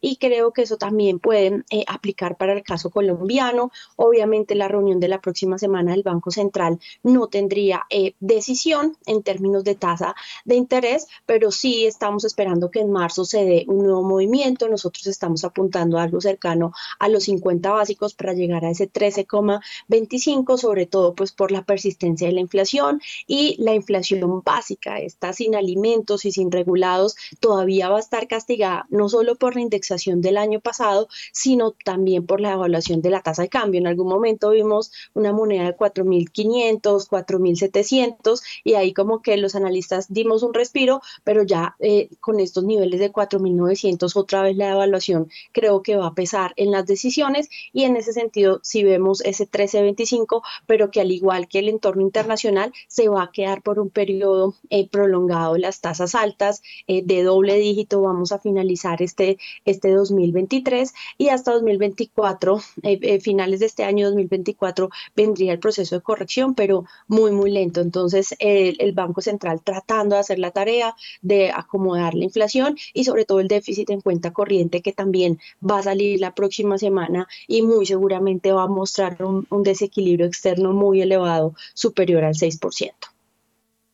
Mil gracias, Jenny Carolina. Y don Nelson Vera, aterriza en Colombia.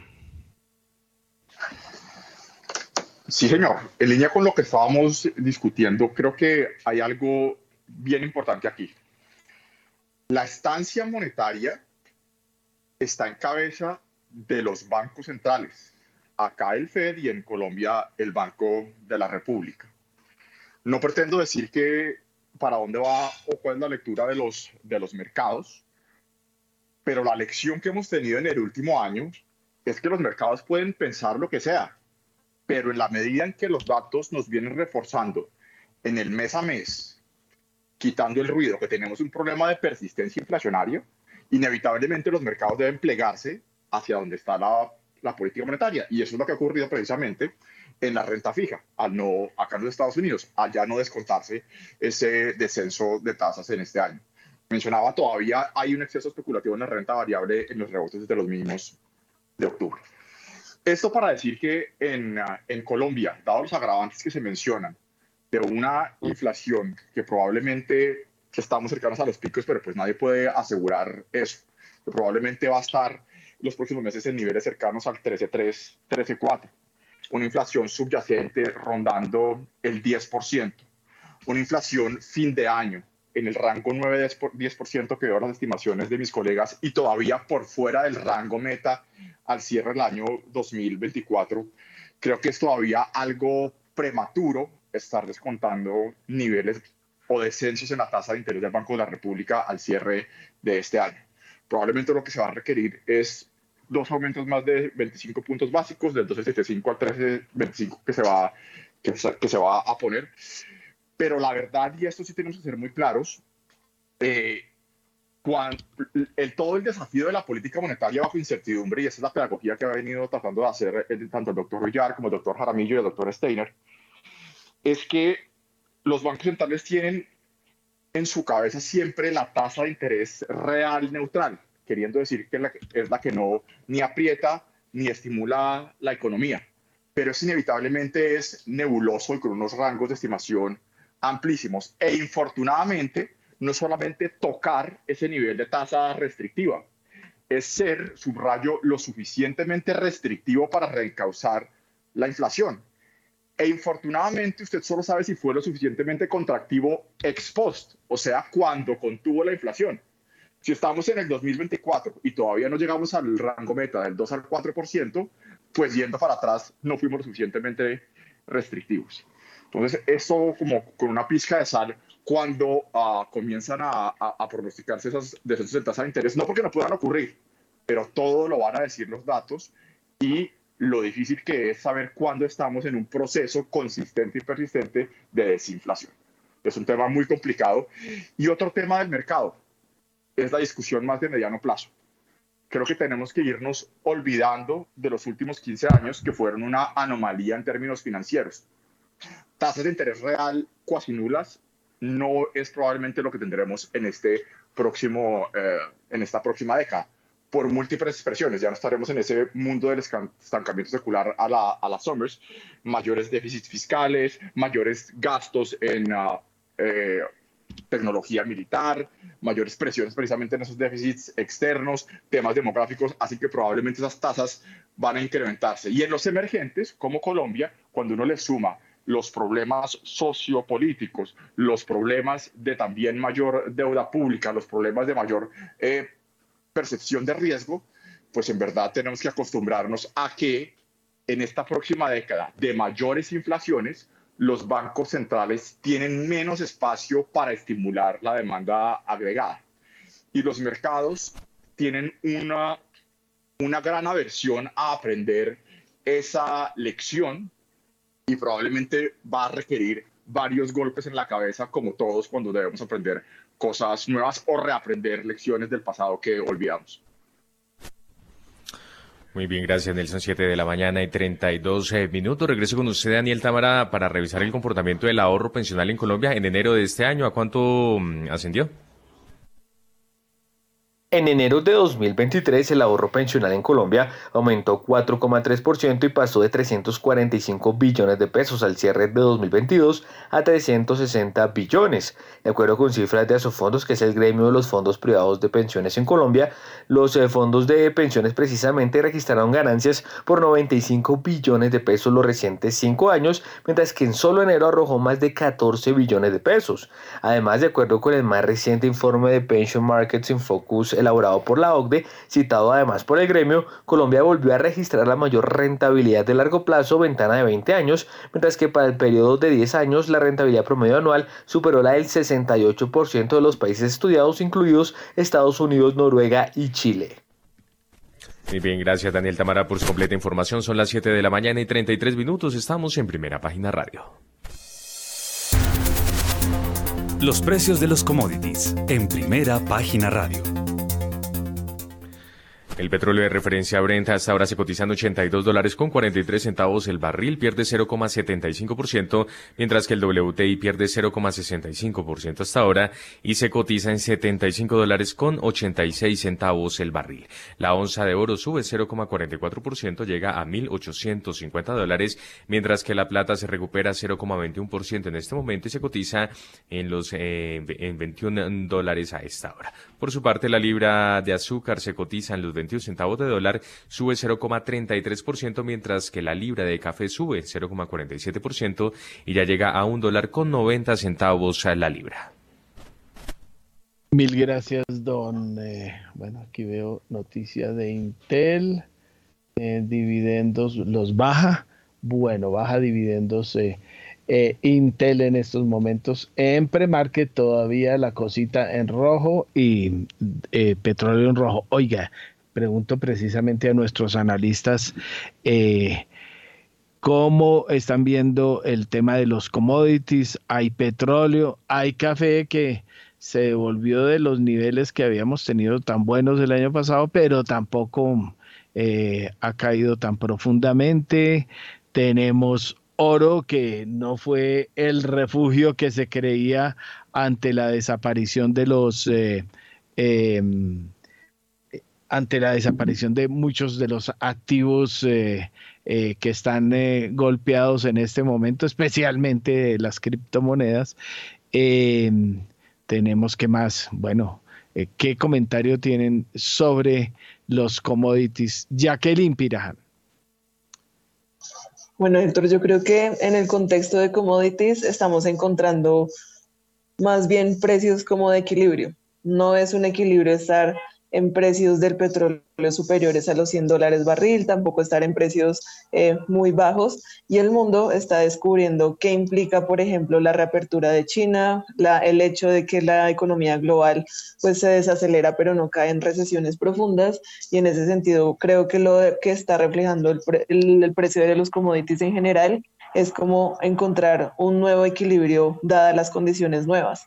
Hubo una conferencia interesante hace poco sobre qué implicaba la reapertura de China y lo que nos decían es que este tiempo es un poco diferente. La reapertura que nos está trayendo la economía china es una reapertura que va a impulsar tal vez el crecimiento económico vía gasto de los hogares. El tiempo es diferente porque no estamos viendo, por ejemplo, planes gubernamentales de impulsar construcciones o planes gubernamentales para impulsar, digamos, a la economía como un todo.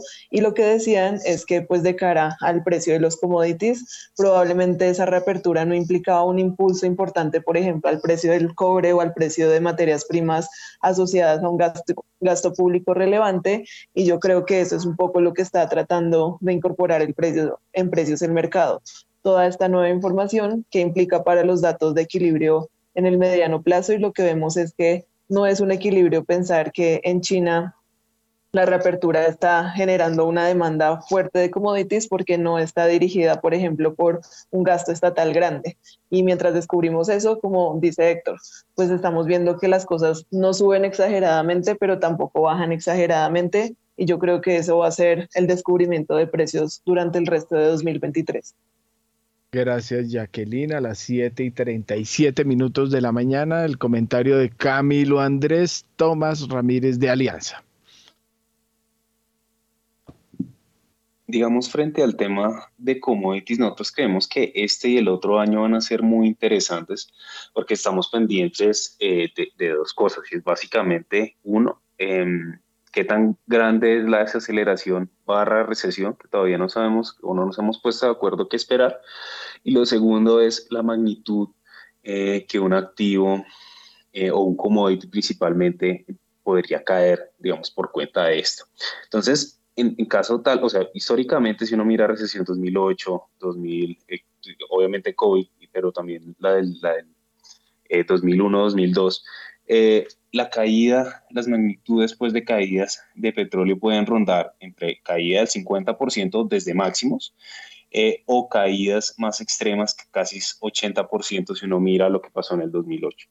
Entonces, para nosotros la diferencia está en, listo, puede haber desaceleración, puede haber menor demanda en este, digamos, en este año en tema de, petróleo, pero si la magnitud eh, se queda por los lados del 50%, es decir, un petróleo que no baja de 65 dólares como lo ve el City.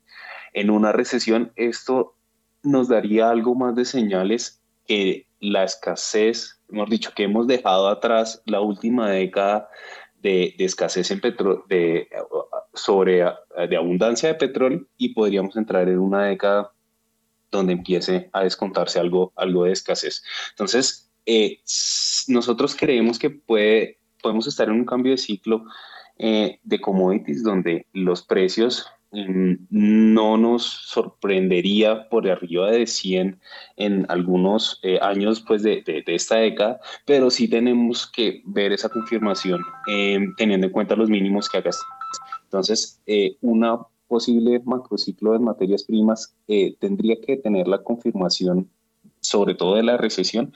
Y obviamente eh, en argumentos, digamos, fundamentales del sector, uno ya puede entrar a hablar de la falta de inversión de las compañías, de la, eh, la falta de proyectos nuevos, tanto mineros como, como petroleros, eh, y de todo el mediano plazo, que es lo que nos cuentan muchos analistas fundamentales en, el tema de commodities. Pero por eso creemos que es tan clave en lo que pasa en petróleo y en cobre durante este y el otro año. Gracias, don eh, Camilo, don Camilo Andrés. Bueno, eh, 7 y 40 minutos de la mañana, el comentario de Jenny Carolina Monzón del Scotiabank. ¿Qué? ¿Del Scotiabank? ¿Del Itaú? De, Itaú. bueno, me equivoqué. perdón. Estamos con Jacqueline en la mesa. Exactamente. Pues Adicionando lo que, a lo que mencionan eh, los otros panelistas, pues nosotros estamos esperando en Itaú que el petróleo Brent eh, finalice el año cerca de los 85 dólares por barril. Creemos que si bien vamos a ver algo de, de, volatilidad, pues ese rango entre 80 y 85, pues ya podría estar más en la cabeza de todos. También, pues lo que estamos observando es que la dinámica en esta, no solo en China, sino también en Estados Unidos y en el caso de Europa, pues algo mejor a lo esperado. Si bien es una desaceleración global, no es de la magnitud que estábamos todos, em, pues pensando en un primer momento. Y también pues desafortunadamente hemos visto cómo los temas geopolíticos pues siguen siendo bastante tensos entre Rusia y Ucrania. Eso le seguiría pues añadiendo algo de, presión y poniendo al menos un piso para el precio del petróleo particularmente y ahí creemos que se va a sostener muy bien. Em, creo que el precio del petróleo también le ha costado un poco recientemente en las últimas jornadas por esa valorización que ha tenido el dólar norteamericano en general, pero creo que el petróleo podría ser una variable relativamente estable para este año. Eso nos favorecería a nosotros en Colombia, no solo en el frente pues exportador, sino también de, de tasa de cambio, pero eh, hay otros que tenemos que estar eh, pues monitoreando muy de cerca, los metales, si bien el comercio internacional pues ya se empezó a estabilizar, también lo que hemos visto es que los volúmenes están algo más contenidos, reflejan pues esa desaceleración un poco de la actividad, entonces podríamos ver pues un escenario de metales diferente eh, a lo que tenemos en, en los precios eh, del petróleo, pero sin duda pues estos commodities son los que van a marcar la parada en términos de inflación para los bancos centrales y las presiones energéticas creo que eh, todavía van a estar sobre la mesa, aunque pues obviamente en una menor magnitud de lo que observamos el año pasado. Mil gracias, eh, doña Jenny Carolina Monzón de Itaú, Colombia, porque hay que aclarar. Bueno, eh, 7 y 43 minutos. Nelson Vera, eh, sé que no es su experticia, pero ¿cómo está viendo los commodities eh, del que tenga comentario? Creo que el tema acá un poco más estructural son los hidrocarburos, ¿cierto? Y los faltantes de inversión de largo plazo que se han tenido en los últimos 7, 8 años por múltiples razones. Evidentemente, el colapso de los precios del petróleo en, los, en 2014-2015, el sobreapalancamiento del shale gas y shale en los Estados Unidos, eh, la, la, propia estructura de capital y de los balances de las grandes petroleras, incluida Ecopetrol. Recuerdo al exministro Echeverry que hacía énfasis no en los excesos de producción, sino en los niveles más, más rentables de esa producción. Pero también eh, las palancas de política pública y de política financiera que se movieron pensando ingenuamente, en mi opinión, que se podía marchitar prematuramente ese sector minero energético. ¿cierto? Entonces, esos son los factores que explican esos bajos niveles de inversión, que si usted los extiende por casi una década, nos trae a la coyuntura que estamos hoy, con un mercado estructuralmente apretado, con un agravante de la guerra Ucrania-Rusia y con los elementos de demanda que recién se mencionaban, un rebote en la apertura de China que si bien en un principio estaría todavía eh, con efectos de reapertura del consumo de los hogares, como se mencionaba, pues en el mediano plazo ese rebalanceo desde, desde la inversión y el sector exportador hasta los consumos en China, pues todavía está en el aire. Entonces creo que sí va a ser un tema bien complicado en cómo se va a lograr la cuadratura del círculo en lograr inversiones en el sector energético como un todo. Necesitamos todas las formas para asegurar la sostenibilidad energética impulsar las renovables y allí las inversiones en minería son muy importantes, pero en paralelo seguir impulsando el sector minero energético. Algo que le ha salido mal a la administración Biden aquí en los Estados Unidos ha sido precisamente ese ataque a al sector minero energético tradicional. Usted como hacedor de política pública, y esto aplica también para Colombia, mal hace en ponerle una fecha dada queriendo decir, como acá dicen, que es que es un tema de transición energética en los próximos 10 o 15 años, pues usted le dice a un sector, el que sea, no solamente el energético, que suba la producción hoy, pero que tranquilo que lo va a, acabar en 15 años, pues ¿cómo va usted a recuperar las inversiones de largo plazo? ¿Cuánto tiempo eh, cuesta recuperar la inversión, por ejemplo, en una refinadora? Son 40, 50 años, por eso es que llevamos 30 años sin hacerlo sacando de Estados Unidos. Entonces, es mucho cuidado cuando se borran las disyuntivas con temas tan complejos como esa gestión de la matriz energética en el mediano plazo, donde todos estamos preocupados por esa gestión del cambio climático, pero no podemos darnos un tiro en la sien uh, prematuramente marchitando un sector mineroenergético que es totalmente transversal a las economías. Y pues hay que decir en el caso de Colombia con eh, la dependencia fiscal, del sector externo, de remesas, etcétera, etcétera. Entonces es un mercado apretado. Muy bien, gracias Nelson, 7 de la mañana y 46 minutos y ya está lista con nosotros Daniela Tobón en principio para revisar el comportamiento, Daniela, de la demanda de energía en Colombia. ¿En qué periodo? La demanda de energía en Colombia aumentó 1,39% en enero de 2023 en comparación con el mismo periodo 2022. Es importante anotar que si bien el país tuvo un crecimiento en la demanda en términos generales, por tercer mes consecutivo se presenta un decrecimiento en el consumo de energía del mercado regulado, es decir, el consumo residencial y pequeños negocios. Cabe resaltar que para el mercado no regulado, la actividad comercial de explotación de minas y canteras fue la que presentó mayor crecimiento de demanda de energía eléctrica durante este mes.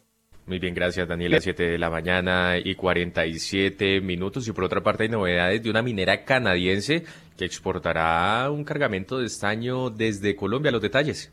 La minera canadiense Ausico Resource exportará el primer cargamento de estaño colombiano en la primera semana de marzo. La primera operación de 15 toneladas de estaño se ejecutará en cooperación con el socio local Gracor, según el acuerdo de empresa conjunta firmada que otorgará a Ausico una participación del 70% en las ganancias. Se espera una segunda exportación de estaño para mediados de abril con el objetivo de aumentar la frecuencia y cantidad de exportaciones a lo largo del 2020. Muy bien, gracias Daniela por esta información. 7 y 48 minutos de la mañana. A esta hora tenemos un invitado especial en primera página radio.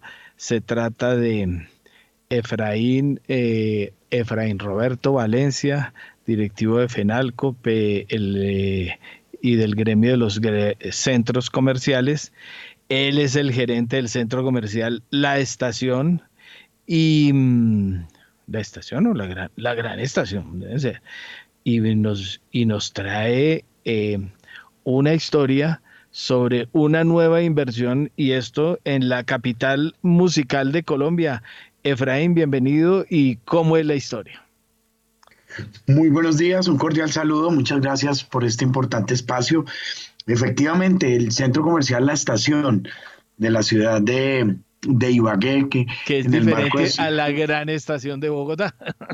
Sí, señor, somos, somos hijos del mismo padre, el doctor Augusto Salazar, gran arquitecto de Colombia, eh, desarrollador de estos importantes proyectos pero somos dos personas jurídicas completamente independientes, proyectos diferentes, pero bajo el liderazgo de, del mismo arquitecto, el doctor Augusto Salazar. Sí, señor. Ah, bueno, aquí cerquita me queda la gran estación. Bueno, pero hábleme del otro, hábleme de la estación en Ibagué. ¿Cómo es esa historia?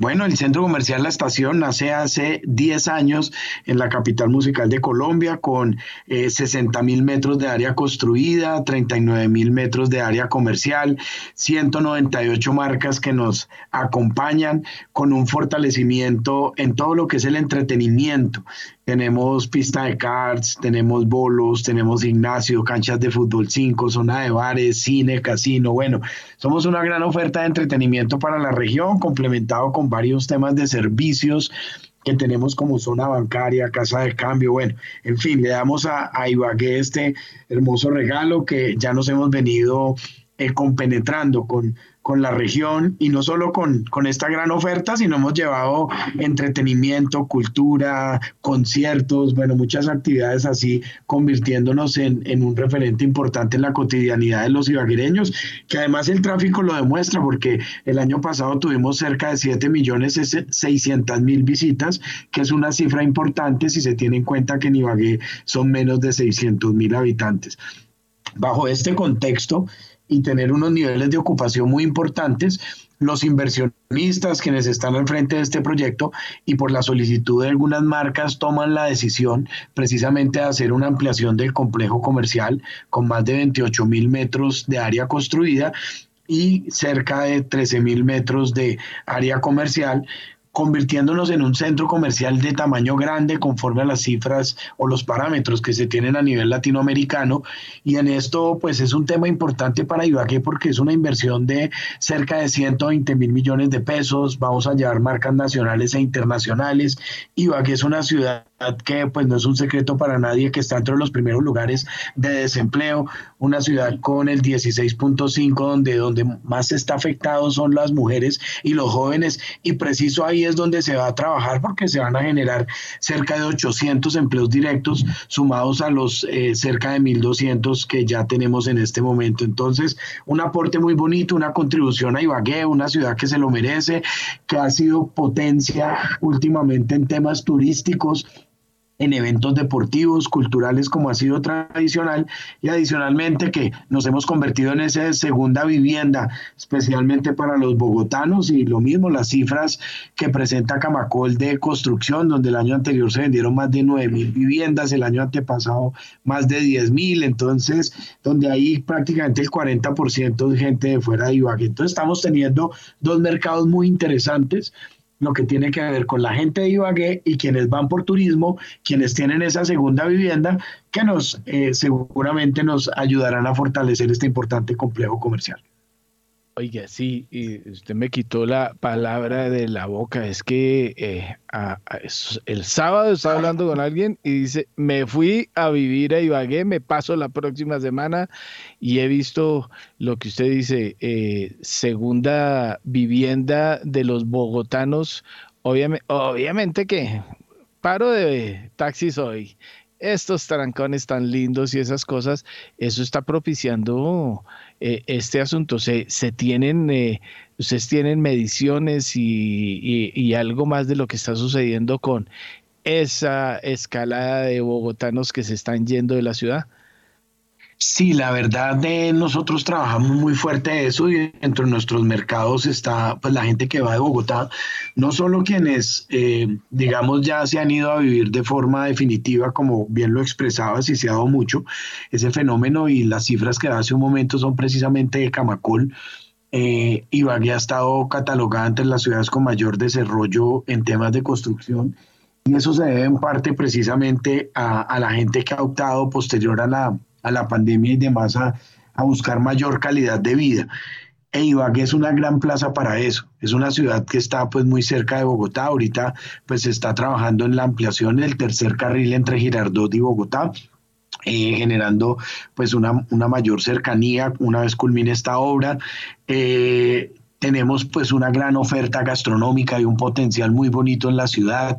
La hotelería se viene consolidando y bueno, ya al tener estos espacios como el que se está poniendo sobre la mesa del centro comercial La Estación, pues ya empezamos a, envidiarle menos cosas a Bogotá y por el contrario empezamos a, fortalecernos y, ser una ciudad intermedia, pues da muchas ventajas, ¿no? En calidad de vida, un clima muy agradable.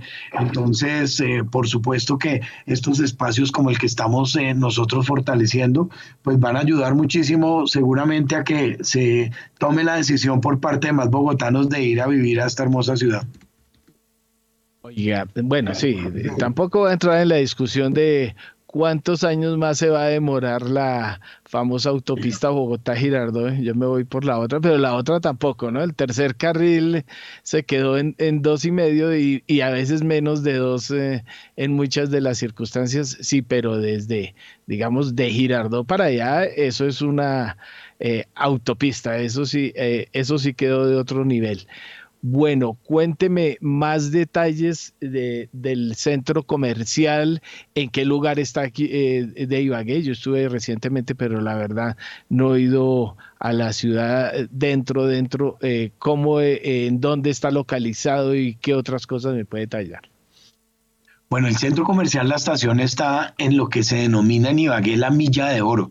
Está en la calle 60, es una avenida muy importante donde eh, hay una fortaleza comercial, se han ubicado grandes cadenas hoteleras, eh, temas de salud. Es una zona muy importante que para ubicar fácilmente a los oyentes está ubicado en la mitad de la ciudad. Ibagué nace del centro, desde la zona montañosa, digamos, tomando como referencia el cañón del Conveima, y se desplaza como en dos paticas, una que sale hacia la vía Bogotá y otra hacia el norte, eh, es decir, como hacia la salida hacia Honda. Y hacia la mitad de la ciudad queda esta calle 60, que es la Milla de Oro, en la avenida Ambalá, ahí está el centro comercial La Estación.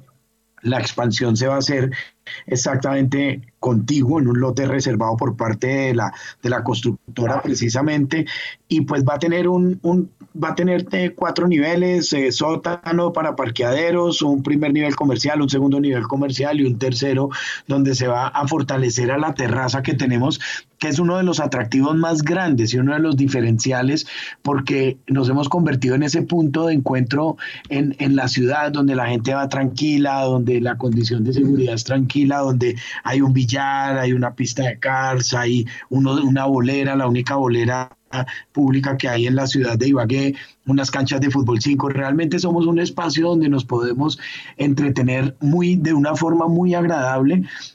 Y pues también clave decir también que eh, vamos a llevar un portafolio de marcas muy importante que lamentablemente aún no podemos contar, pero son marcas de esas que en Ibagué siempre esperamos.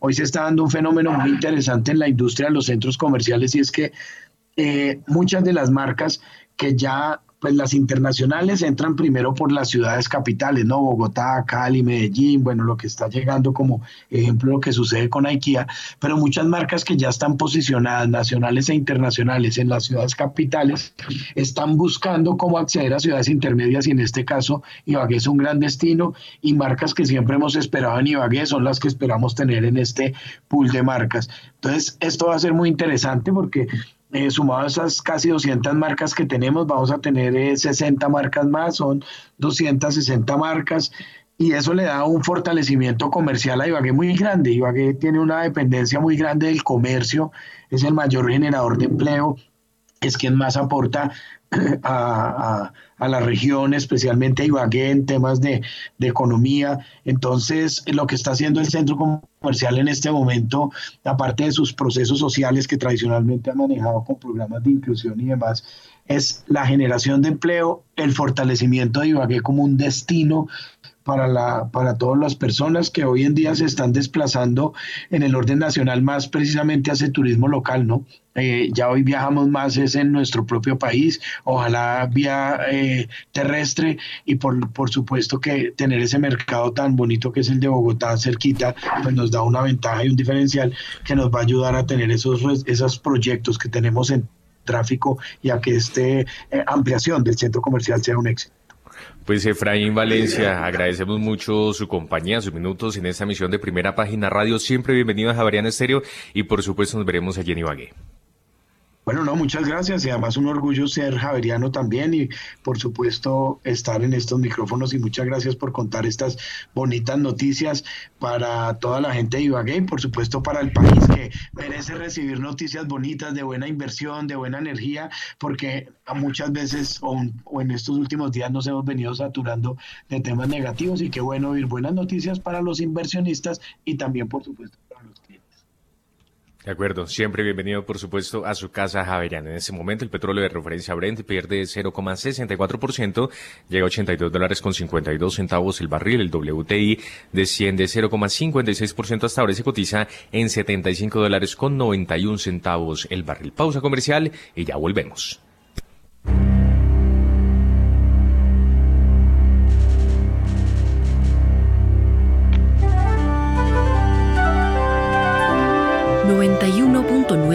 91.9 Javeriana Estéreo, Bogotá. HJKZ. Sin fronteras.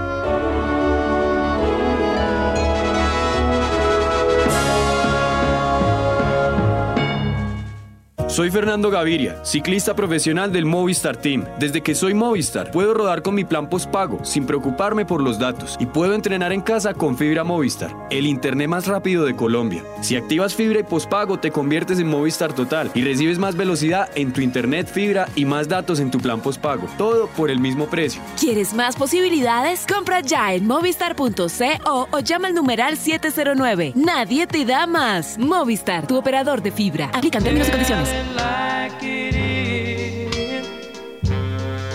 Don't be ashamed. Let your conscience be your guide. Louis, Louis, Louis, Louis. Louis, Louis, Louis, Hurry, don't be late. I can hardly wait. I said to myself when we En las noches, Javeriana Estéreo, sin fronteras.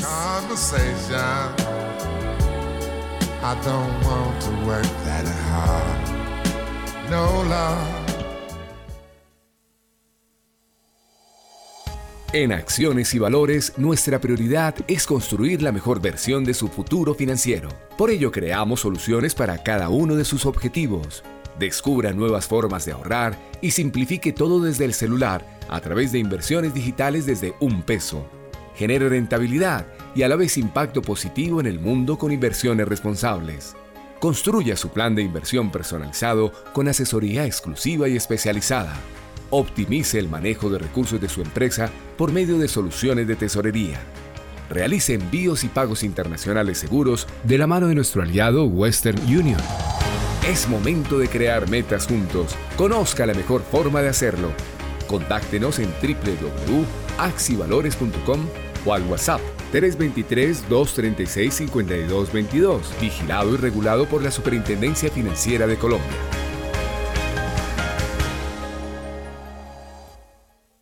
Javeriana Estéreo, sin fronteras.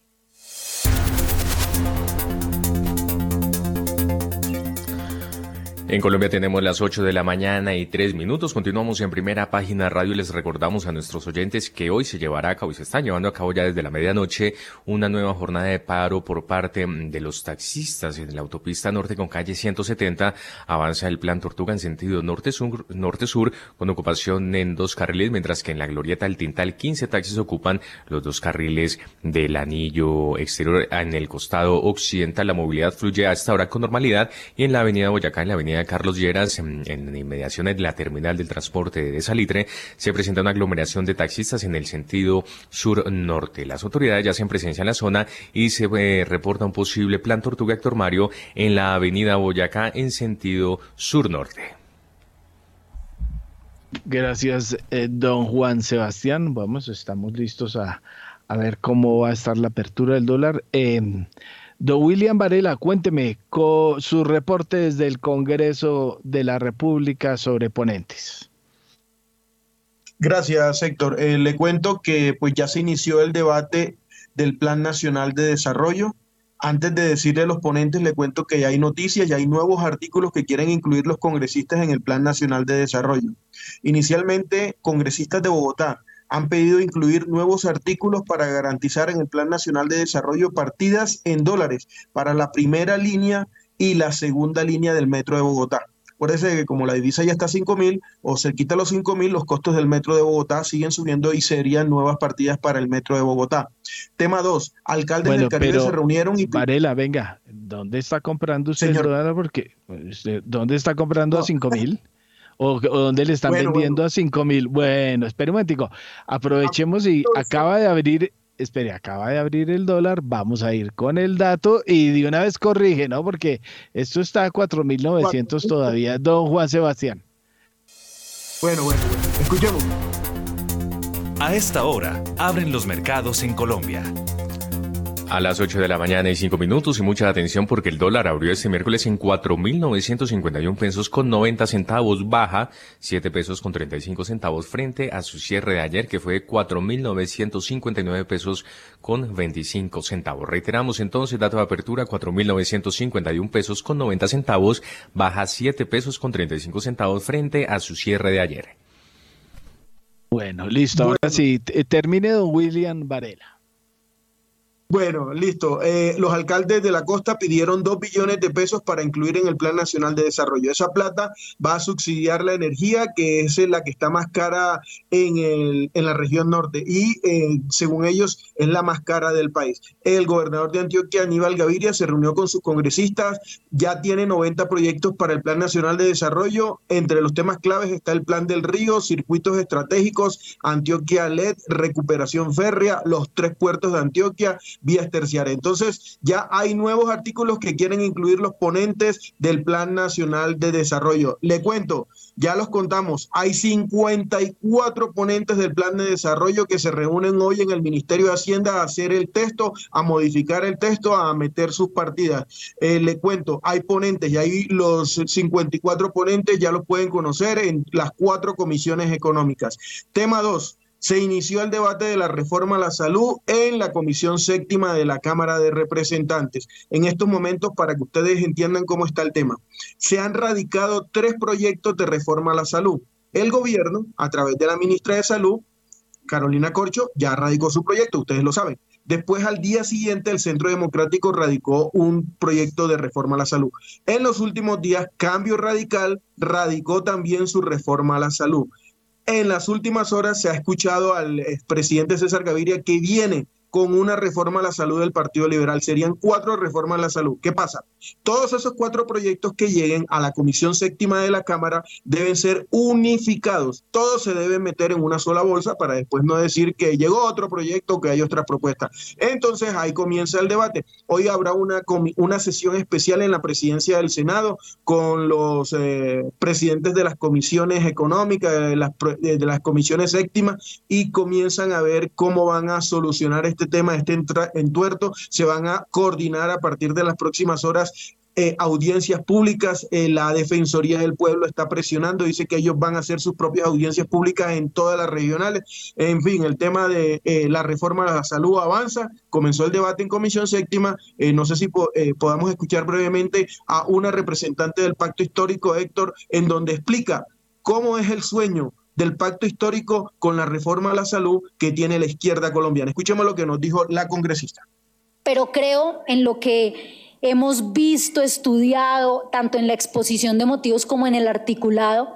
Esta reforma recoge décadas de debates de la academia, de los movimientos sociales por la salud, de las asociaciones de usuarios eh, y pacientes, eh, de mm, los trabajadores de la salud recoge el espíritu de lo que por décadas ha pedido la sociedad colombiana que sea el sistema de salud, que se transforme el sistema de salud que traíamos en algo que hemos soñado colectivamente. Y en esa medida creo que uno podría decir que es una reforma que si bien se hizo en un equipo técnico, no conozco las razones por las cuales se hizo así, recoge el sentir de la ciudadanía, eh, y de muchos movimientos que hemos trabajado por una reforma estructural al sistema. Marta Alonso es la representante del Pacto Histórico, habla del sueño de la izquierda para transformar la salud en Colombia. Eh, otro tema, hoy llega el Congreso de la República, ya se lo publicamos, el nuevo texto del proyecto de ley de borrón y cuenta nueva para las centrales de riesgo. Los congresistas consideran que se le debe dar otro año a los colombianos para que le borren todas sus deudas y les permitan nuevamente endeudarse con el sistema financiero. Se busca asegurar que los deudores con obligaciones insolutas cuenten con oportunidades anticipadas de pagar sus deudas y llegar a acuerdos y que no bloqueen a la gente para que pueda tener un crédito, una tarjeta de crédito, eh, poder sacar un carro, de pronto los que quieran comprar algo, hasta un celular. Bueno, ahí llega hoy el proyecto, ya se los eh, presentamos en las últimas horas, pueden leer el nuevo proyecto de borrón y lenta nueva de borrón y cuenta nueva en centrales de riesgo que va a ser radicado hoy en el Congreso. Y finalizamos con la gran noticia política del día. Roy Barreras hoy está explicando en qué consiste su nuevo partido político y por qué ya tiene 31 candidatos a alcaldías y gobernaciones sin el apoyo del pacto histórico. Ya no es de izquierda, ahora él es de centro y tiene a muchos liberales para ser candidatos a alcaldías y gobernaciones. Vea, Roy Barrera siempre se... no, eh, el nombre debería ser el del partido El Camaleón. Bueno, El Camaleón. Bueno, eh, despedida nuestro analista invitada Jenny Carolina Monzón. Su comentario de despedida.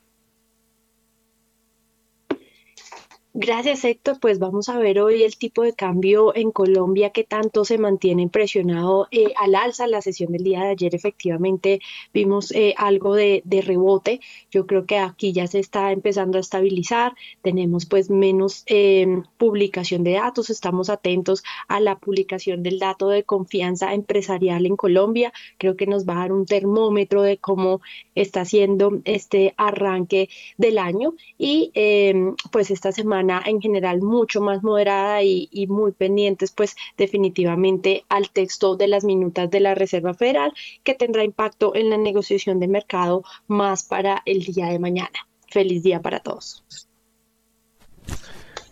Feliz día, Carolina, y muchas gracias por haber estado con nosotros. 8 de la mañana y 11 minutos antes del cierre. Sí, señor.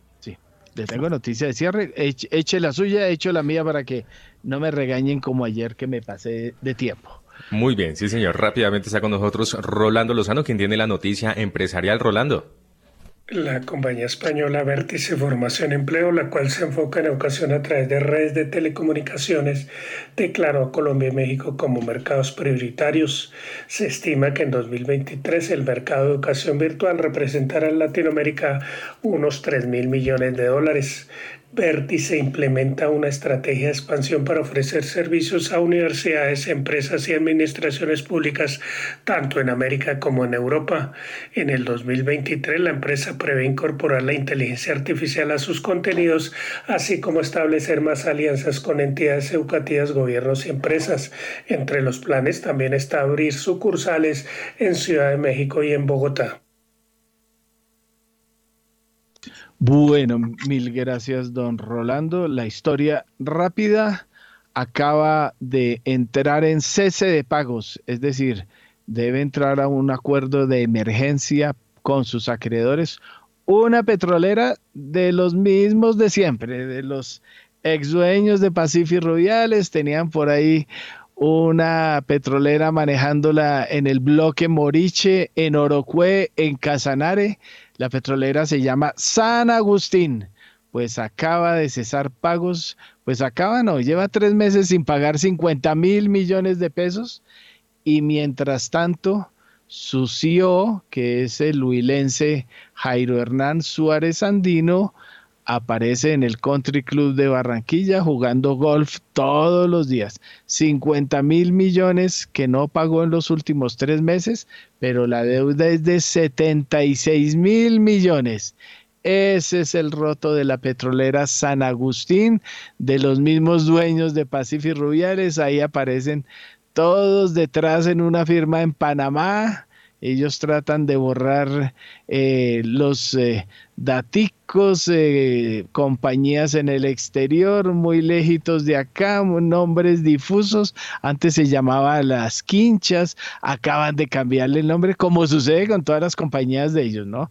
Se quiebran, entran en procesos de deudas con los acreedores y van y les cambian el nombre. A esta le, se llamaba Las Quinchas, ahora se llama San Agustín y ahí aparecen los documentos que estamos revelando en estos momentos de esta eh, nueva compañía petrolera de los ex Pacifics, reventada a 76 mil millones de pesos sin pagar y su CEO jugando todos los días en el Country Club de Barranquilla, Jairo Hernán Suárez Andino. Y los otros en República Dominicana, en Madrid, bueno, esa es la historia don Juan Sebastián.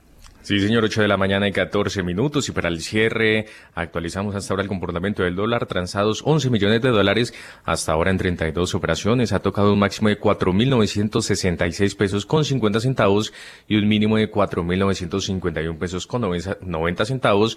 En promedio, el dólar se ha movido durante los primeros minutos de esta jornada en 4.959 pesos con 71 centavos. Recordemos que abrió a la baja, eh, abrió en 4.951 pesos con 90 centavos. 8 de la mañana y 15 minutos y de esta manera llegamos entonces al final de esta emisión. A ustedes muchas gracias por haber estado con nosotros. A Jacqueline Piraján, Jorge Rodríguez, Camilo Tomás, Nelson Vera Concha, Carolina Monzón y Efraín Valencia, nuestros invitados el día de hoy. Héctor Mario Rodríguez en la dirección y en la presentación quien les habla Juan Sebastián Ortiz. Los invitamos a que continúen en Javeriana Estereo. Ya llega Mañanas sin Fronteras. Que tengan todos ustedes un feliz miércoles.